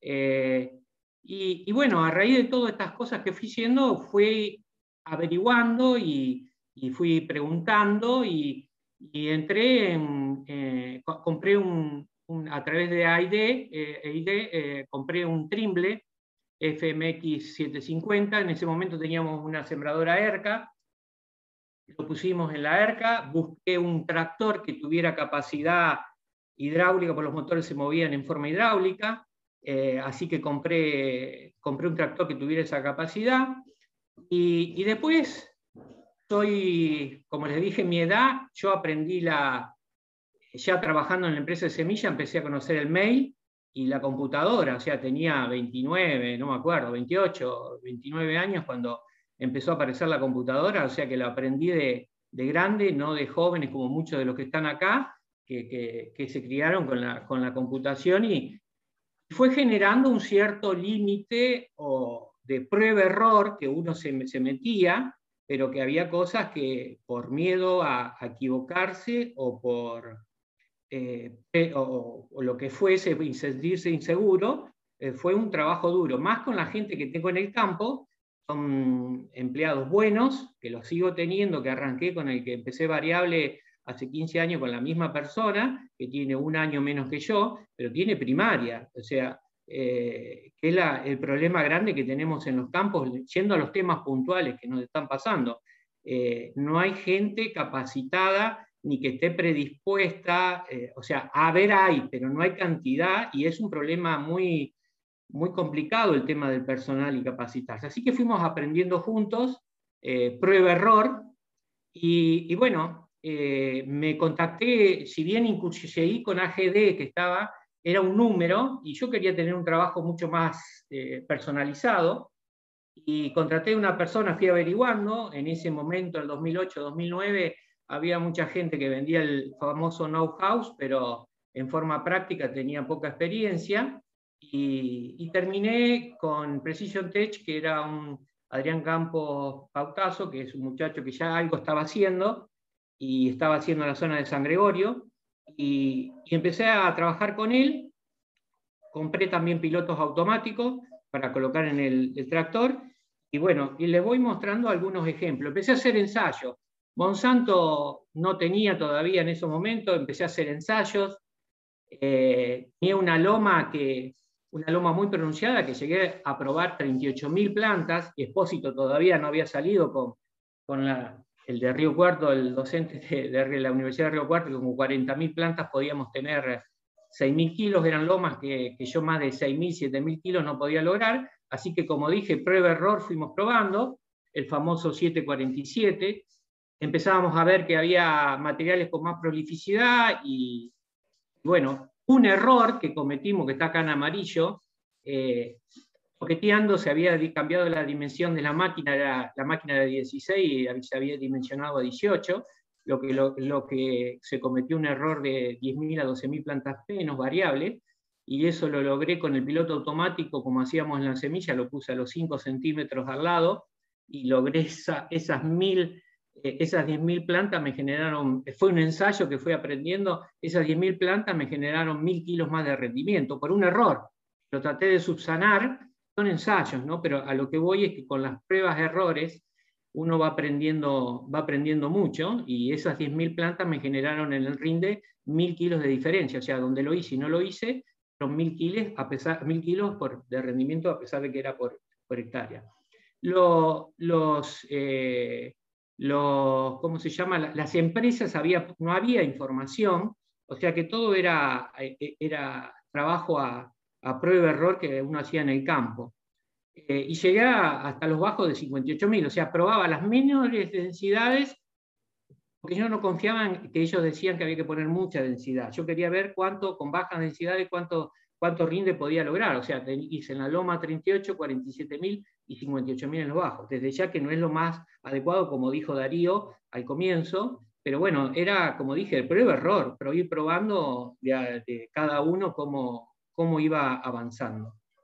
Y empecé a ver, bueno, los rendimientos, acá hay, eh, este es el lote que tiene mucha, mucha diferencia de altitud y, años que, teníamos mucha diferencia de, rendimiento, ¿no? El mapeo me ayudó a arrancar, después el Veris con, la conductividad eléctrica, eh, lo fuimos superponiendo y, fuimos aprendiendo que era, muy, era lo mismo, ya que el mapeo era, estaba muy bueno, que cambiaban de acuerdo a los años climáticos, los años buenos, los ambientes buenos se agrandaban y los malos se achicaban, y cuando los años eran, eran niña, los ambientes buenos se achicaban y los malos se agrandaban. Eh, puntualmente acá hay, un ejemplo de, entrar a trabajar qué pasa en la rentabilidad con un ambiente. Este es un lote, acá hay una prescripción de, de urea, eh, donde tenemos una aplicación, eh, no, este es el starter, perdón, este es el starter, donde tenemos una aplicación de 11585, eh, esta es la aplicación de, siembra, y esta es la cosecha. ahí está la urea, que no la había mostrado. La urea, perdona, perdón, 253 promedio, teníamos con distintas diferencias de 280 eh, los ambientes más altos hasta 180 los ambientes más, más de, menor de menor potencial. Esta es la aplicación del starter, eh, teníamos desde 85 a 100 kilos. Estas eran tres ambientes de, densidades, desde 68.000 hasta, hasta, 70, hasta 87.000. Este es el mapa de rendimiento. Teníamos desde 9.000 kilos en los ambientes de menor potencial hasta 13.000 kilos, 14.000 eh, kilos, perdón, 14.000 eh, kilos los ambientes de mayor producción. Este puntualmente fue en la campaña 2018. Y después fuimos a hacer un... Esto me ayudó en paso posterior. Yo, nosotros eh, incursionamos en, en un grupo CREA en el 2015 y esto lo hicimos en el 2018 con el asesor, con Leandro Agusti, y empezamos a hacer márgenes por, por ambientes. Eh, lo que ustedes están viendo es la loma media, la media loma y el bajo, las hectáreas que tenían, las hectáreas totales, el rendimiento que teníamos en los ambientes, las semillas que habíamos aplicado, los costos por semilla que habíamos tenido, eh, los costos del arrancador del SZ, la urea eh, que habíamos aplicado con el costo y el costo total por ambientes que habíamos tenido. ¿Se entiende eso, no? Eh, es un margen convencional por ambiente. Y después fuimos o sea, ese es el costo, este es el margen. Empezamos a ver lo de lo que yo le, nos habíamos planteado, los costos por ambiente que habíamos tenido, que teníamos acá, el producto bruto, el producto neto, los gastos fijos que habíamos tenido, la cosecha y el margen por el ambiente. Lo que habíamos logrado ver en esta situación puntual era que el incremento de, las variables, ya sea de nutrición o de semilla, con respecto al anterior, nos había generado una renta diferencial. Habíamos ganado en este, en este ambiente 88 dólares con respecto al anterior y en el de mayor, eh, mayor densidad y mayor uso de insumos, habíamos ganado 60 dólares. O sea, el ambiente se paga, se pagaba en mi situación puntual. Este es un lote que no, a, ojo no tiene tanta diferencia de, altitud, no es otro lote que yo les mostré, que, hay, una médano muy grande. En este lote, a simple vista, es, eh, es insignificante la diferencia de altitud, pero hay ambientes eh, y hay rentabilidad. El otro caso, les voy a mostrar otro, que es parte de la prueba de error que, les comenté anteriormente. Esta es una prescripción de urea que hicimos muchas, eh, ustedes acá están viendo desde eh, el mouse. Desde 180 kilos a 310 kilos de prescripción de, urea, hicimos, es otro lote, ¿no? Eh, que está al lado del anterior. Y diferenciamos mucho los ambientes, hicimos mucho más, más ambientes que en el caso anterior. Hicimos lo mismo con, la, con el starter, hicimos lo mismo con la semilla, desde 65.000 hasta 92.000, eh, y después fuimos a cosechar. Y acá tenemos, tuvimos eh, rindes desde 14.500 kilos hasta, hasta 11.000 kilos. Hicimos lo mismo con los costos. Eh, los diferenciamos bien las lomas, loma baja pobre y la moderada, la media loma. O sea, fuimos diferenciando los ambientes de loma y media loma y bajo en diferentes ambientes. Hicimos lo mismo, le pusimos los rindes, que teníamos en todos los casos, lo que, lo que pusimos de semilla, lo que gastamos de semilla, lo que gastamos de starter, lo que gastamos de urea y cuál fue el costo en cada uno de los ambientes que tuvimos en este caso acá. Eh, y después fuimos a, los márgenes. Igual que el caso anterior, fuimos sumando, estos son, los costos de la, variable, eh, los gastos fijos, la cosecha, el margen bruto que tuvimos en cada uno de los ambientes. Hicimos lo mismo a ver qué, pasaba con esa mayor ambientación que habíamos hecho en ese lote. Bueno, fuimos viendo que los primeros casos fuimos, eh, fuimos ganando, en, eh, eh, tuvimos diferencial de rinde, hasta que llegamos un momento que cuando empezamos a subdividir más los últimos casos, ya no, no nos pagaba el costo, como dijo Darío, no nos pagaba la, el, costo marginal que teníamos.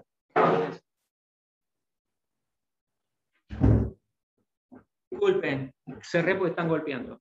Eh, y lo que pudimos ver es que no teníamos, no nos pagaba la diferencia de, ambientación que habíamos hecho, no, no, no nos estaba pagando. O sea, uno tiene un límite, depende del año, eso también, por supuesto, eh, depende del año climático, eh, y, eh, que no nos estaba pagando la diferencial de, variabilidad que habíamos hecho. Entonces, es como que uno va aprendiendo, no te, en semilla fundamentalmente, que es uno de los costos que más, más, más diferencia hay, empezamos a ver que no tenía sentido hacer cinco o seis ambientaciones, que con tres se pagaba. Era lo que, por lo menos para a nosotros, lo que estábamos probando, nos estaba ayudando a ver, con tres ambientaciones para nuestro nivel de suelos o de ambientes que teníamos, nos estaba pagando la, eh, la, variable. Ahora, cuando hacíamos muchos, ya generaba un, un margen negativo y no ganábamos plata. Eh, entonces, bueno, eso fue lo que fuimos aprendiendo. Acá es, desde que uno agarró la, estuvo en el campo, tenemos, estamos en el sur de Córdoba para tener una idea de los rendimientos, ¿no? Que uno, que uno va, iba logrando promedios. Y nosotros también, como dijo Alejo, empezamos a ver que, los, lotes complicados, empezamos a hacer maíces tardíos, empezamos a probar varias eh, siembras eh, de cultivo de servicio. Eh, primero y los primeros años lo hicimos con barbecho y después empezamos a hacer cultivo de servicio estos últimos años y empezamos a ver que el maíz tardío nos daba en lotes complicados de más altitud,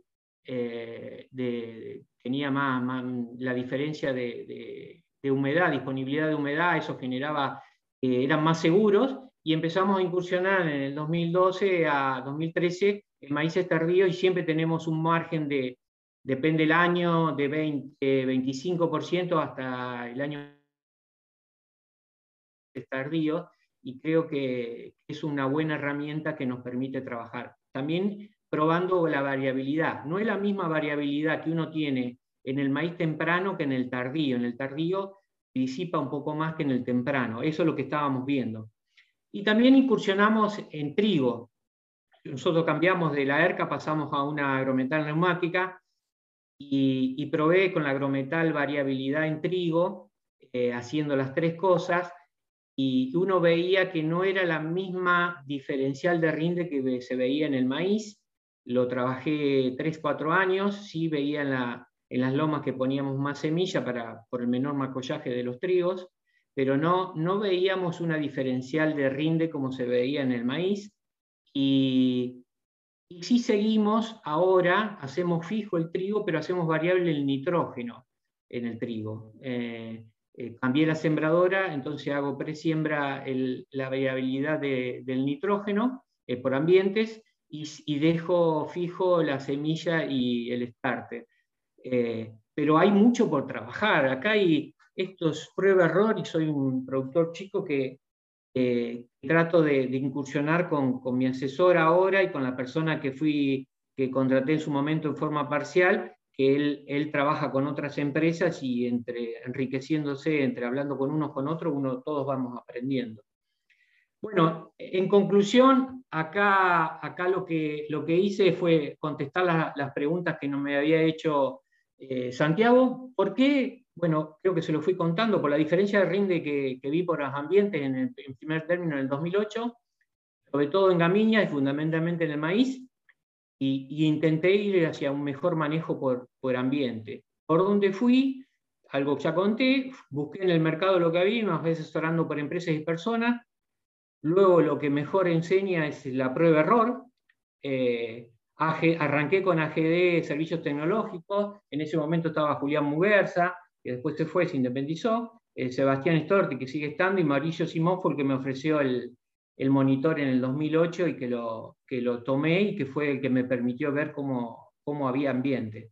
Y bueno, continué, no me quedé en la, en, la, la recopilación de información, sino que empecé a averiguar y bueno, arranqué con, con Trimble, en ese momento estaba Ah, Adrián Cardinal, César Viña me ayudó mucho. eh, con el tema día a día, porque vienen, te, instalan la, eh, la, tecnología, te la explican y después arreglate y tenés que llamar por teléfono para solucionar los problemas.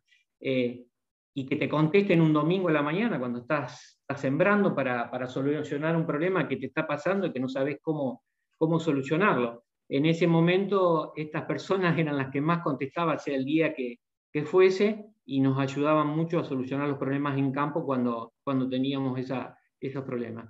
La persona que contraté en forma personal fue Adrián, Campos Bautazo, que es de, San Gregorio, que es Precision Tech, que él venía trabajando con gente de la zona.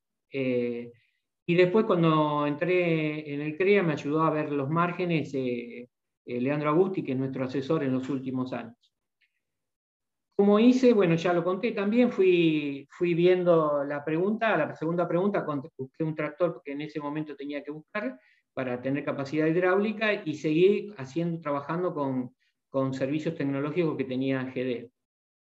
Y que logré, esto es, es, una, es un comentario personal, no, no intenta decir cómo, sino hay muchos caminos y uno es el que yo recorrí para ir siendo más eficiente manejo por ambiente con mejor manejo de insumos, por ende de rentabilidad, como les mostré, conocer a ver los ambientes, fui haciendo primeros años Beris, que, y que superponía con mapas de rinde y análisis de suelo por ambiente, fui viendo diferente disponibilidad o deficiencia de nutrientes. Eh, hicimos aplicaciones algunos años en algunos lotes de sulfato de calcio con dolomito, con dolomita y vimos muy buenos resultados con, con, eh, con las leguminosas, sobre todo con la alfalfa y con la soja. Eh, pero esos son uno o dos años y después se, disipa cuando mejoramos muy poco el pH. Y fui viendo también deficiencias de micronutrientes. Eh, y, yo empecé a incursionar hace ocho años eh, en las fertilizaciones foliares y yo estoy viendo diferencias de rinde. No, es, no son grandes diferencias de rinde, pero se pagan la, la, inversión inicial de lo que sale el fertilizante foliar y tengo diferencias de 3 hasta 10%. Entonces, yo creo que todo es, es, como una escalera y cada escalón tiene que pagar el insumo que me surge de ese escalón y es la renta diferencial que voy teniendo. Esto es un camino muy largo, como dijeron todos, y hay mucho, mucho por conocer. Los híbridos por ambiente que, los semilleros recién ahora están empezando a querer trabajar, pero es muy difícil trasladar eh, lo que ellos prescriben para cada ambiente, como dijeron ya Alejo y Darío, eh, cada ambiente es, lo conocemos los productores o el quien anda en el, sector y hay, diferentes híbridos que se adaptan a diferentes ambientes. Las, diferentes densidades por años climáticos y ambientes, eso es fundamental, que no es lo mismo el año neutro, niña o niño, podemos jugar más con los niños. Y eh, la fertilización nitrogenada diferenciada por año climático y ambiente y hay que trabajar mucho la calibración por ambientes de nutrientes móviles, como el nitrógeno y el azufre, que no lo tenemos, que, ahí es cuando necesitamos trabajar más en equipo eh, y, compartir información, porque eso nos hace ayudar a, trabajar mucho, mucho más eficientemente.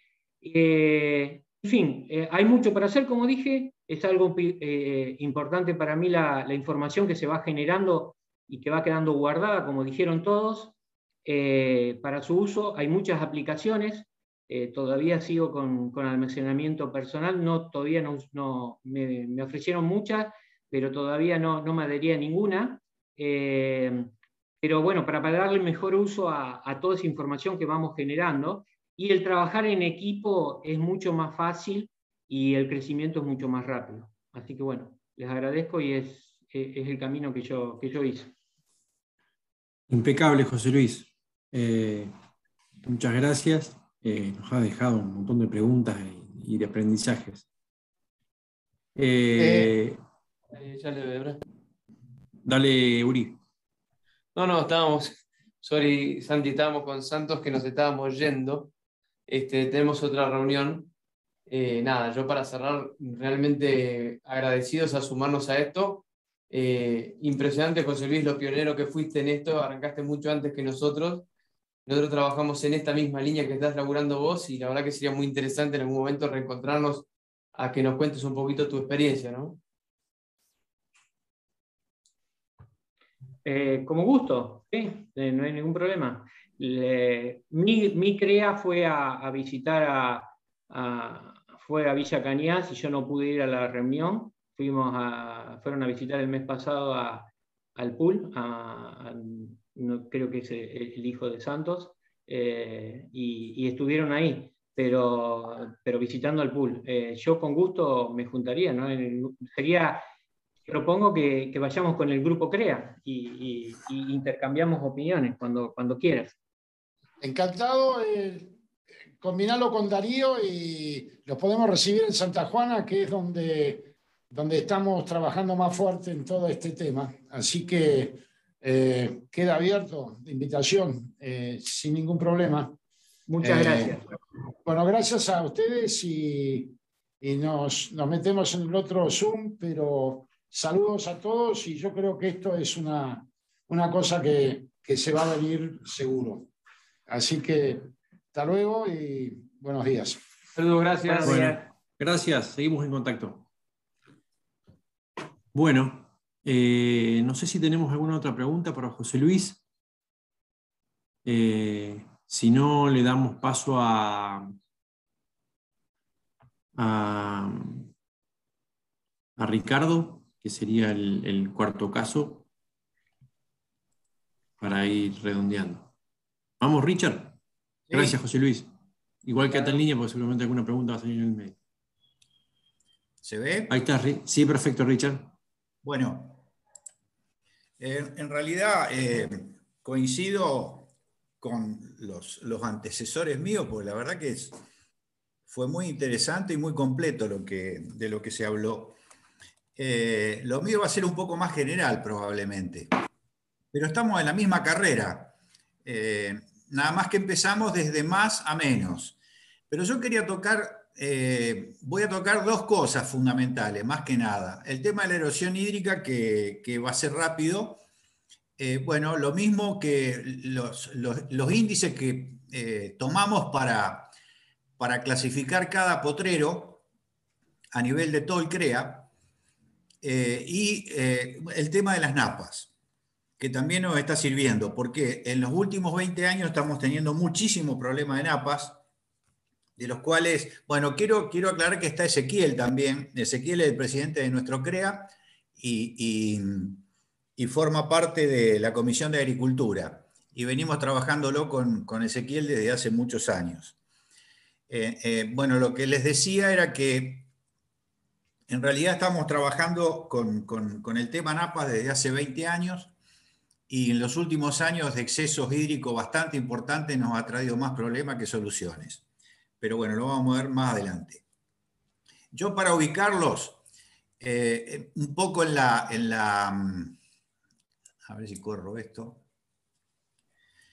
Eh, en el ambiente que estamos trabajando, eh, tengo acá un mapa de la provincia de Santa Fe con el relieve un poco exagerado para que vean las diferencias, en donde hay ambientes muy planos y plano cóncavos con napa freática cerca de la superficie para suelos clase 1-1. Eh, en otras situaciones, en otros campos, hay pendientes largas con riesgo muy alto de erosión y con una diversidad de suelos a lo largo de esa pendiente bastante importante, que es lo que hace la clasificación por índice de aptitud productiva de esos suelos. ¿no? Y quiero decir que toda la superficie del CREA con riesgo alto de erosión o medio está eh, absolutamente sistematizada. Bueno, voy a pasar de lado esto y acá está un poquito la clasificación en amarillo con argidoles típicos en la cabeza de la loma, distinto, eh, acá son los mejores suelos, diferente de lo que es la, zona arenosa, donde las lomas son eh, de, peor calidad de suelos, eh, y va bajando hacia encontrar, bueno, con, suelos que tienen algún problema de salinidad y sodio cerca de la superficie. En amarillo ven un, un global de índice de aptitud de las tierras por clasificación de mapa de suelo de INTA. Quiero presentarles esto porque esto está absolutamente actualizado y en este caso le voy a hacer la propaganda a lo que toda la región crea sur, centro y norte de Santa Fe.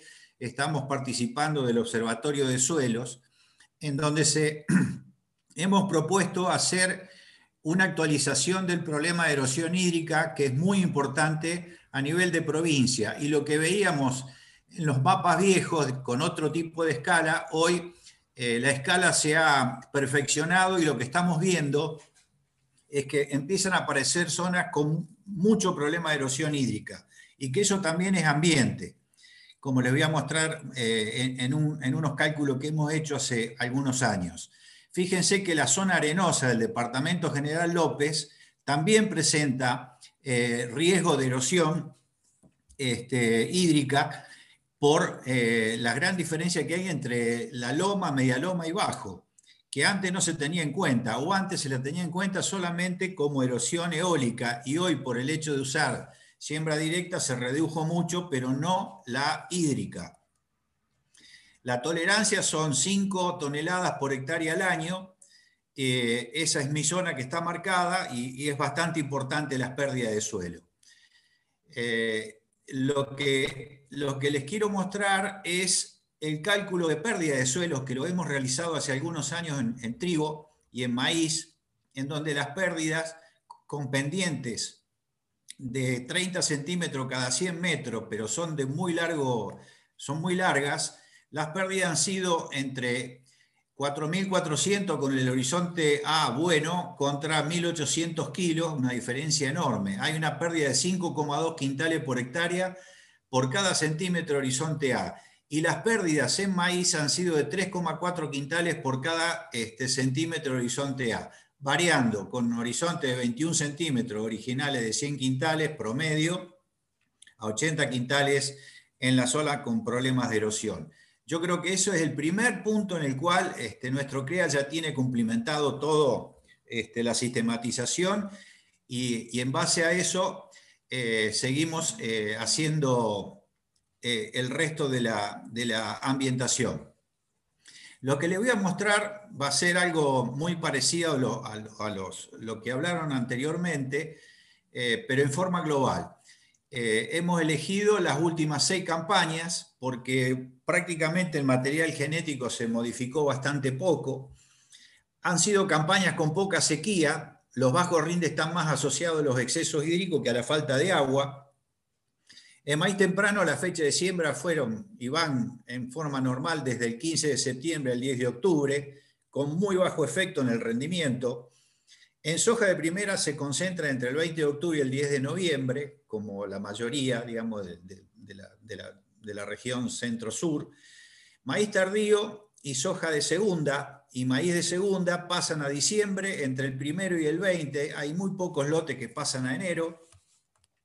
Hay situaciones con y sin napa, las que hemos evaluado dando prioridad al maíz en aquellos sitios con napa muy cerca de la superficie porque son los que menos sufren entre maíz y soja las pérdidas por excesos de agua, como ya lo vamos a ver. Y en sitios muy planos con napa eh, tenemos problemas. Eh, en sitios con napa y pendiente, en este caso, eh, el comportamiento es un poco diferente. Bueno, este es un, en el caso de San Vicente, que es el campo donde está Ezequiel, lo traje porque iba a estar él, y donde está clasificado cada lote por su índice de productividad ponderado. Fíjense que está todo sistematizado. Eh, hay alrededor de 40, 45 kilómetros de terraza en el campo.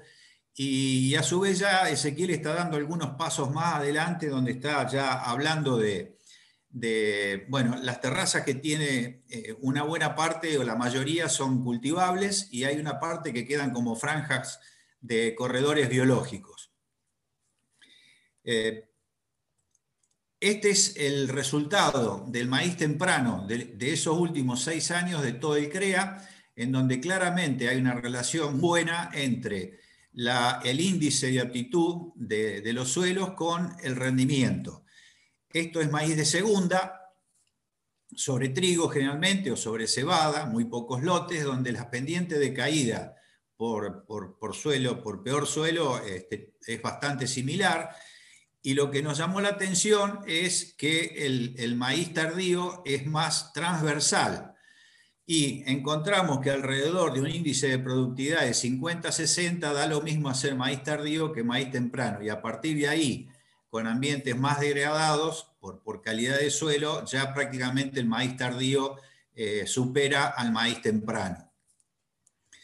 Eh, en el caso de soja, esto es soja de primera, fíjense que la dispersión de los puntos en soja de primera es, mucho más importante que, que, en maíz, tanto de primera como maíz de segunda, y eso está dado un poco por el tema de los problemas de agua, de excesos hídricos. Y esta es soja de segunda, también con valores bastante aproximados de, de, caída de rendimiento por, por, efectos de, la pérdida de calidad de suelos. Eh, y lo que estamos viendo de que esa diferencia, que eh, si uno, por ejemplo, hace anualmente este, este, estos mismos gráficos para cada año, lo que vemos que el ajuste este que se ve acá mejora cuando hay menor cantidad de eh, lluvias en, en, el ciclo del cultivo. Es decir, que los índices empeoran y se mal distribuyen en las pendientes, en las caídas de rendimiento, cuando hay más lluvias. La soja sufre más. Cuando hablamos de eh, comparación del rendimiento de la soja de segunda con el maíz de segunda, de segunda sobre trigo y elegir en qué ambientes colocar el maíz de segunda, lo que vemos es que alrededor de índice 70 para arriba, eh, es interesante el comportamiento del maíz de segunda, mientras que en soja de segunda se extiende un poco más hasta índices de 50 y después este, se cae. Todo esto lo, vemos como para que cada uno dentro de cada lote de producción con su índice de aptitud ponderado pueda ir eligiendo diferentes secuencias de cultivos. Fíjense que acá les presento la última campaña de maíz, en donde el primer gráfico lo que tiene es este, el índice de aptitud en relación con el rendimiento, con un ajuste o una explicación del 50%, las lluvias por campo, en donde las lluvias por ciclo y el rendimiento también tuvieron este, diferencias en el comportamiento del cultivo de maíz, y en el cuadro este ven los modelos de nitrógeno para cada uno de los campos, este, en donde entre esas tres eh, variables pudimos generar este, una regresión múltiple en donde el índice de aptitud con las lluvias y el modelo nitrógeno explicaron el 74% de la variabilidad de los rendimientos, cosa que no es poco. Con respecto a las napas, las napas eh, hace desde el año como ven ustedes, desde el año 2000, eh, ah, no, este, este, es 2012, pero empezamos en el 2004 a evaluar profundidad y variabilidad de napas, tomando como ejemplo este, dos situaciones en donde relacionamos el balance hídrico anual, precipitación menos evapotranspiración, con la variación del nivel freático, los ajustes son bastante buenos y cuando lo enfrentamos el modelo simulado que sale de esta de esta ecuación, en donde eh, por cada 100 milímetros de exceso la napa sube 60 centímetros o para 100 milímetros de déficit baja 60 centímetros. Para los suelos arenosos está calibrado en alrededor de 37-40 centímetros para la misma cantidad de milímetros de exceso o defecto.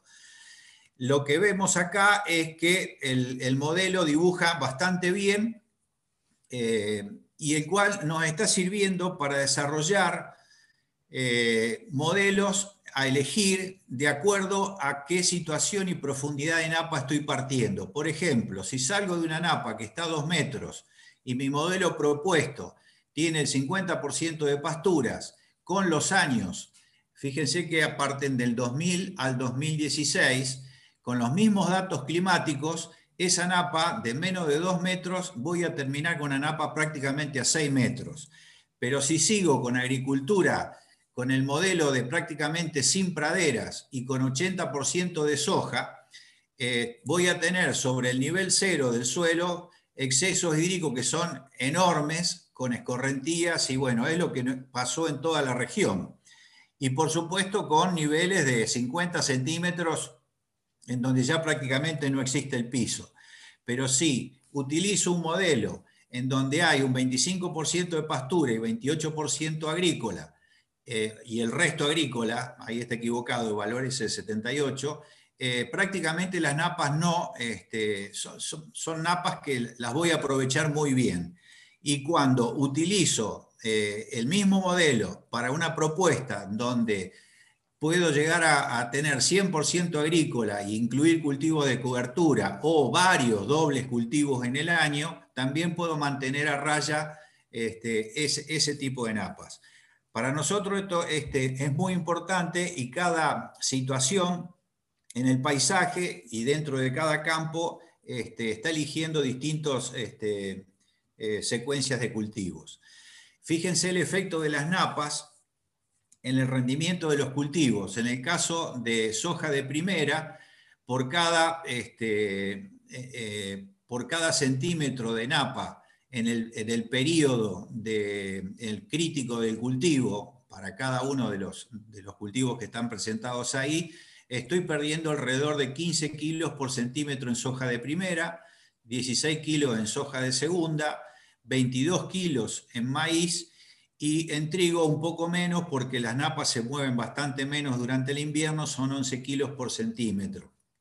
Y que la este, eh, profundidad relativamente óptima para los máximos rendimientos en soja de primera está en 2 metros, 2 metros 20, lo mismo en soja eh, de segunda, igual en maíz y este, en el caso de trigo, por la sequía de invierno probablemente acepten napas un poquito más, más cerca de la superficie.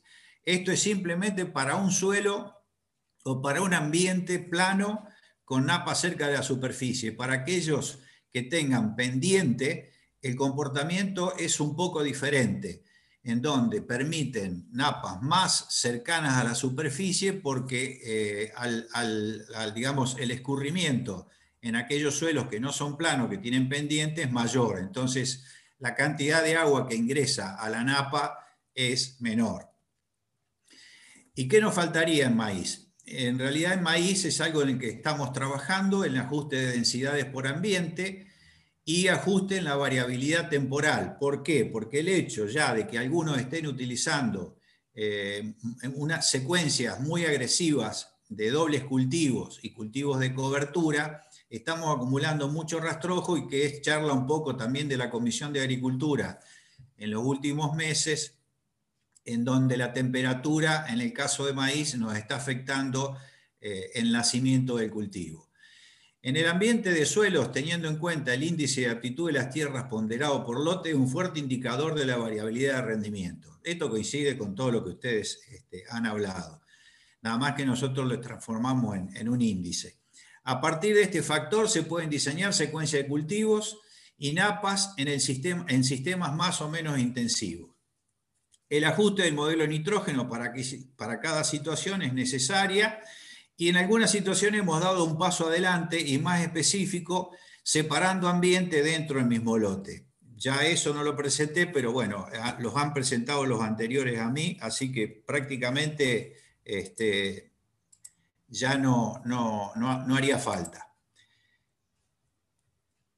A ver si... ¿Se escuchó? Diez puntos, sí, sí. Perfecto. A ver si puedo volver a la, reunión. Tenés que ir a compartir pantalla y te dejar de, dejar de compartir. espérate un poquito que no sé qué pasó acá. Mientras, mientras Ricardo vuelve, Ezequiel, no sé si estás ahí. No veo a todos los participantes. Acá estoy, Santi. Buenísimo. Ezequiel, vos que estás eh, eh, un poco en el campo de batalla, ¿Cómo fue que fuiste, o sea, a partir de esta cantidad infernal de información de lote por lote, y como bien decía Richard, esto solamente de un campo, cómo fueron aplicando eso y cómo les vale en, el cómo, ¿no? En cómo sacarle renta a eso, o no sé si renta, cómo generar reconocimiento. Eh, sí, un poco lo que, lo que vinieron hablando todos, ¿no? Eh, en algunas situaciones se nos hace más, más fácil eh, a nosotros los ambientes por, por, la forma en que lo tenemos. Eh, tenemos la, la, pendiente que gradúa, decimos arriba hacemos una cosa y abajo hacemos otra. Eso nos, nos simplificó algunas cuestiones operativas. Em, lo, que, lo que le...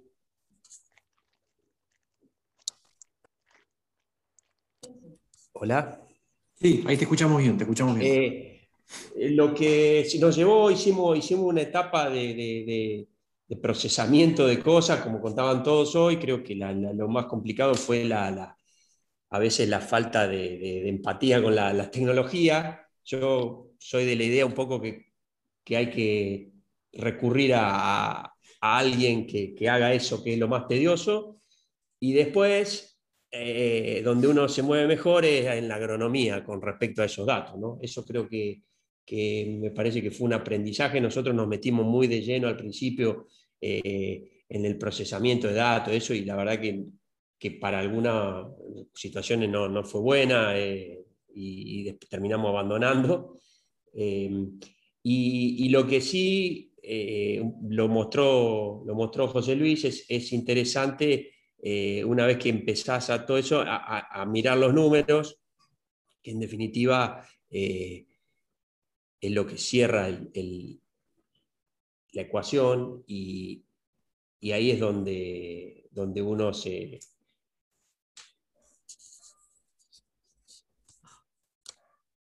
Hola. Sí, te escucho, te escucho.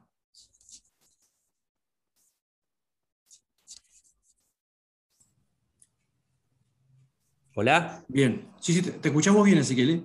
Así que bueno, en ese, en, ese proceso hicimos muchas cosas, eh, creo que estamos, estamos lo, que nos, nos, nos, ayudó mucho es una vez que nosotros logramos esta, esta información de los, de los IP, que la hicimos a, escala y le fuimos dando, eh, la fuimos perfeccionando dentro de cada campo. Hoy, hoy tenemos una forma de manejar los lotes en, dentro del CREA bastante, bastante interesante, eh, que donde podemos, podemos compararnos situaciones parecidas y compartir experiencia dentro de, de ambiente de producción que nos ayudan a, tomar decisiones. Eh, así que por ese camino vamos.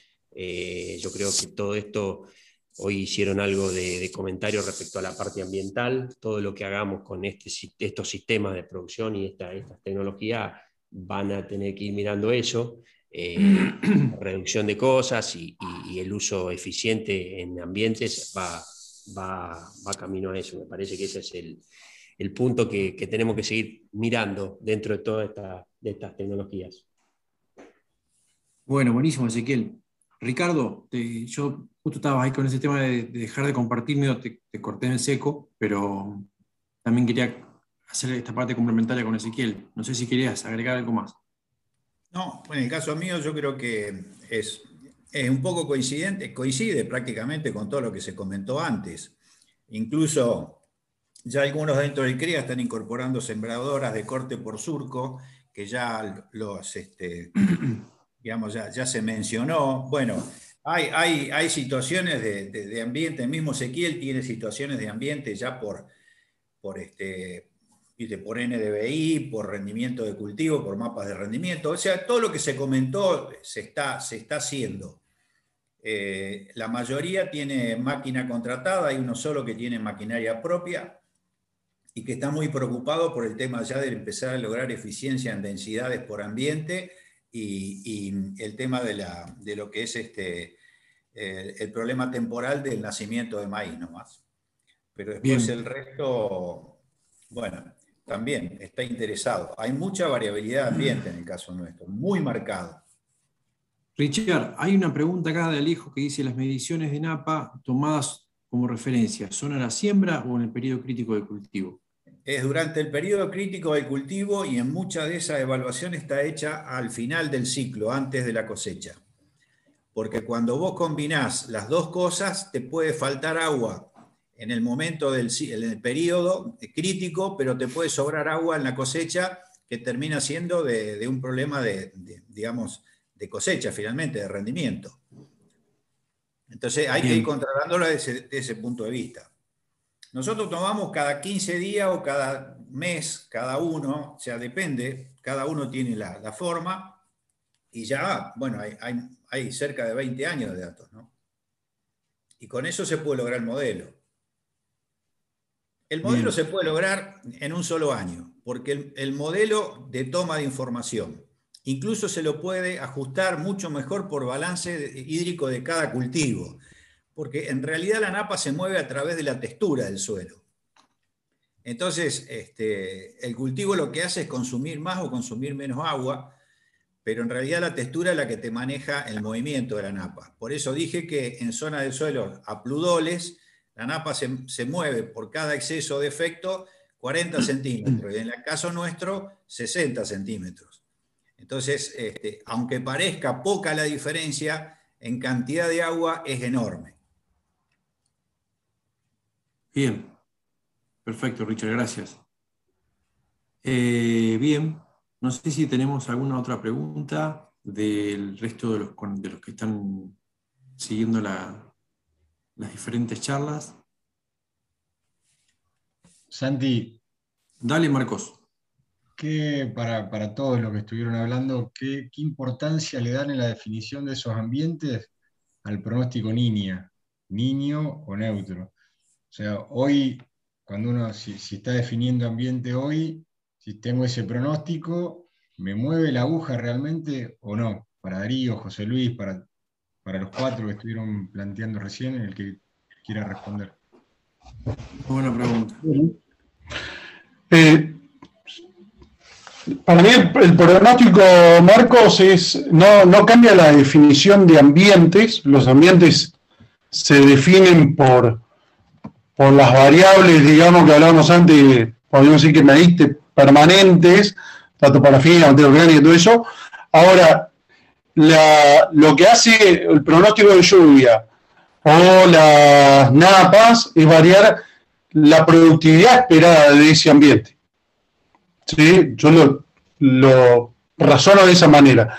Entonces, si le damos valor al pronóstico niña, sí te va a modificar la productividad esperada de ese ambiente, y con lo cual va a cambiar la estrategia. Ambiente de riesgo hídrico, con napa a un metro 50 y pronóstico de año de niña tal vez se conviertan en los mejores ambientes en términos productivos que, que tenéis en el campo, a diferencia de que si estuviéramos con la napa más cercana y un pronóstico de año niño. ¿Sí? Eh, o lo mismo si tienen baja capacidad de retención. Lo pasaba tardío, por ejemplo. Eh, eh, y si fuera un pronóstico de niño, no. ¿Mm? Comparto la opinión de Darío. Pero la loma sigue siendo loma y el bajo sigue siendo bajo. Según el pronóstico, la posición de la napa, planificás una expectativa de rinde, pero no modificar los mapas de ambiente. Después decidir si lo maneja distinto o no. Una traba grande que venimos heredando eh, un sistema de división de campos eh, antiguo que está cuadrado por lote. Y muchas veces ese tipo de manejo este, nos embroma toda la parte de ambiente. Si yo quiero hacer agricultura continua y, la quiero hacer por ambiente, en realidad yo haría, en el caso de Marcos, que conozco el campo y todo, este, grandes ambientes marcados más que nada por, por las pendientes y ahí lo que haría sería este, situaciones de, secuencia de cultivo en las lomas menos agresivas, las medias lomas con otro tipo de ambiente y los bajos productivos que no sean este, con, lagunas salinas, este, con otro tipo de secuencia. Inclusive lo que yo le, sugeriría por el tema del mapa de erosión, y por el tema de también excesos de, hídricos, es que un manejo agrohidrológico a través de freno del escurrimiento en las lomas y que eso puede mejorar la infiltración en esas lomas es la aparición de terrazas, que probablemente no va a ser de la intensidad que tenemos nosotros, pero con a lo mejor menor número de terrazas, siguiendo las curvas de nivel, que no molestan para nada para el trabajo, porque son son, este, son eh, sembrables, eh, pueden mejorar muchísimo la productividad, porque todo el agua que en teoría se va a caer a, los bajos, va a quedar relativamente retenida un poco más en las lomas. Así que ese es un tema también me parece a tener en cuenta. Bien, Muy bueno. Eh, José Luis, no sé si querías. Eh, no, a grandes rasgos lo mismo que dijo Darío. Eh, al, ser un año niño tenemos mayor expectativa, la variable más importante es la humedad y tenemos más expectativa de mayor potencial de rinde y cambiamos los ambientes no cambian, pero sí cambian las variables de, nitrógeno, el starter y, y la semilla fundamentalmente, nos jugamos un poco más. Cuando el año es niña, nos bajamos, los ambientes siguen siendo los mismos, pero bajamos la, los insumos a grandes rasgos. Si es, si es neutro y no lo tenemos claro, seguimos con algo tradicional, con, con, algo, por lo menos en mi caso, de tres ambientes, con tres densidades y, y tres variables de, de nitrógeno. Gracias. Bien. Bueno, buenísimo. Bien, eh, no tengo más pedido de palabras. Eh, estamos a tres minutos del tiempo pactado, una cosa increíble. Eh, les agradezco un montón a, a, los, a los, cuatro oradores que se han tomado el tiempo y, esto te pone siempre, o sea, saber que vas a tener que hablar, hacer la presentación o saber que vas a tener que hablar, es todo un estrés, así que muchas gracias.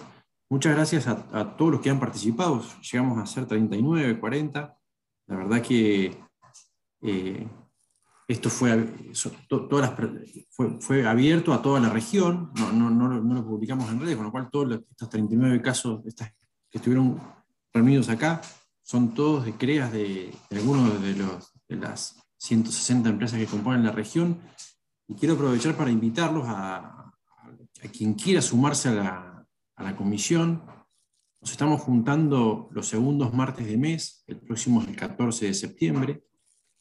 Son reuniones eh, virtuales, con lo cual hemos aprovechado lo bueno de la virtualidad para esto, para, para, poder intercambiar. Antes queríamos hacer reunión de comisión y viajar, era todo un garronazo.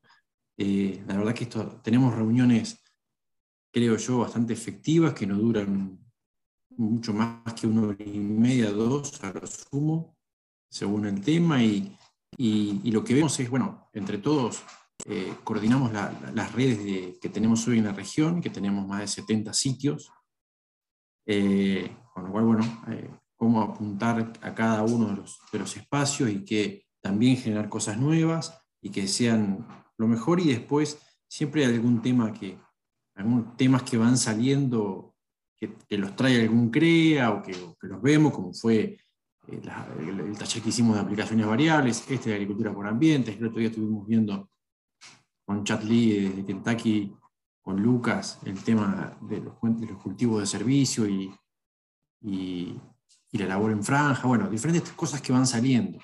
Pero lo cierto es que eh, replicamos lo que, lo que ocurre en las reuniones, que es aportar y, y entre todos generar mejores cosas.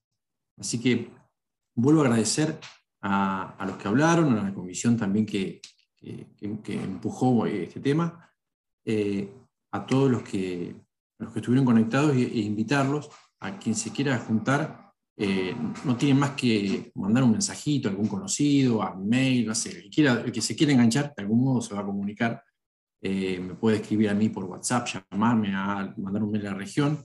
Eh, así que bueno, estamos disponibles y estamos todos para, para seguir construyendo, que ese es el fin. Así que no tengo mucho más y no sé si Marcos, alguno que quiere agregar algo más, pero si no, eh, podemos ya ir cerrando.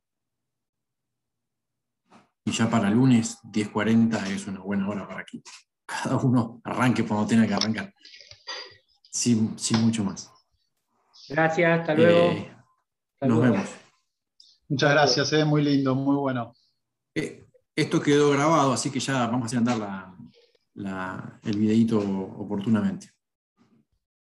Excelente. Gracias. Gracias. Hasta luego, gracias. Nos vemos, chao. Chao, chao.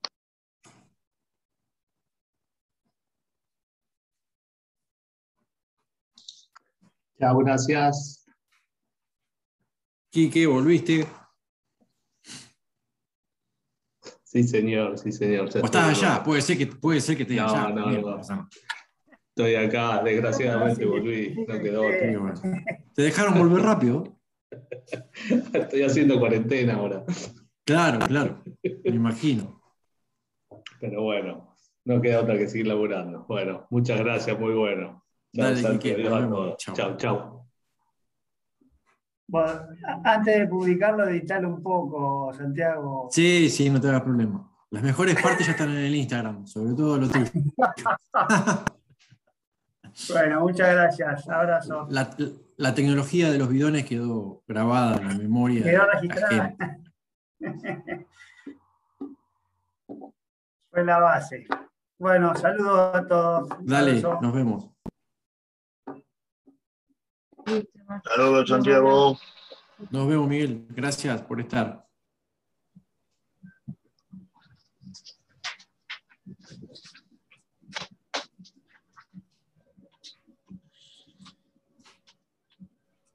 El Lucho este que está acá es Lucho Ascheri, ¿no? Hay un Lucho.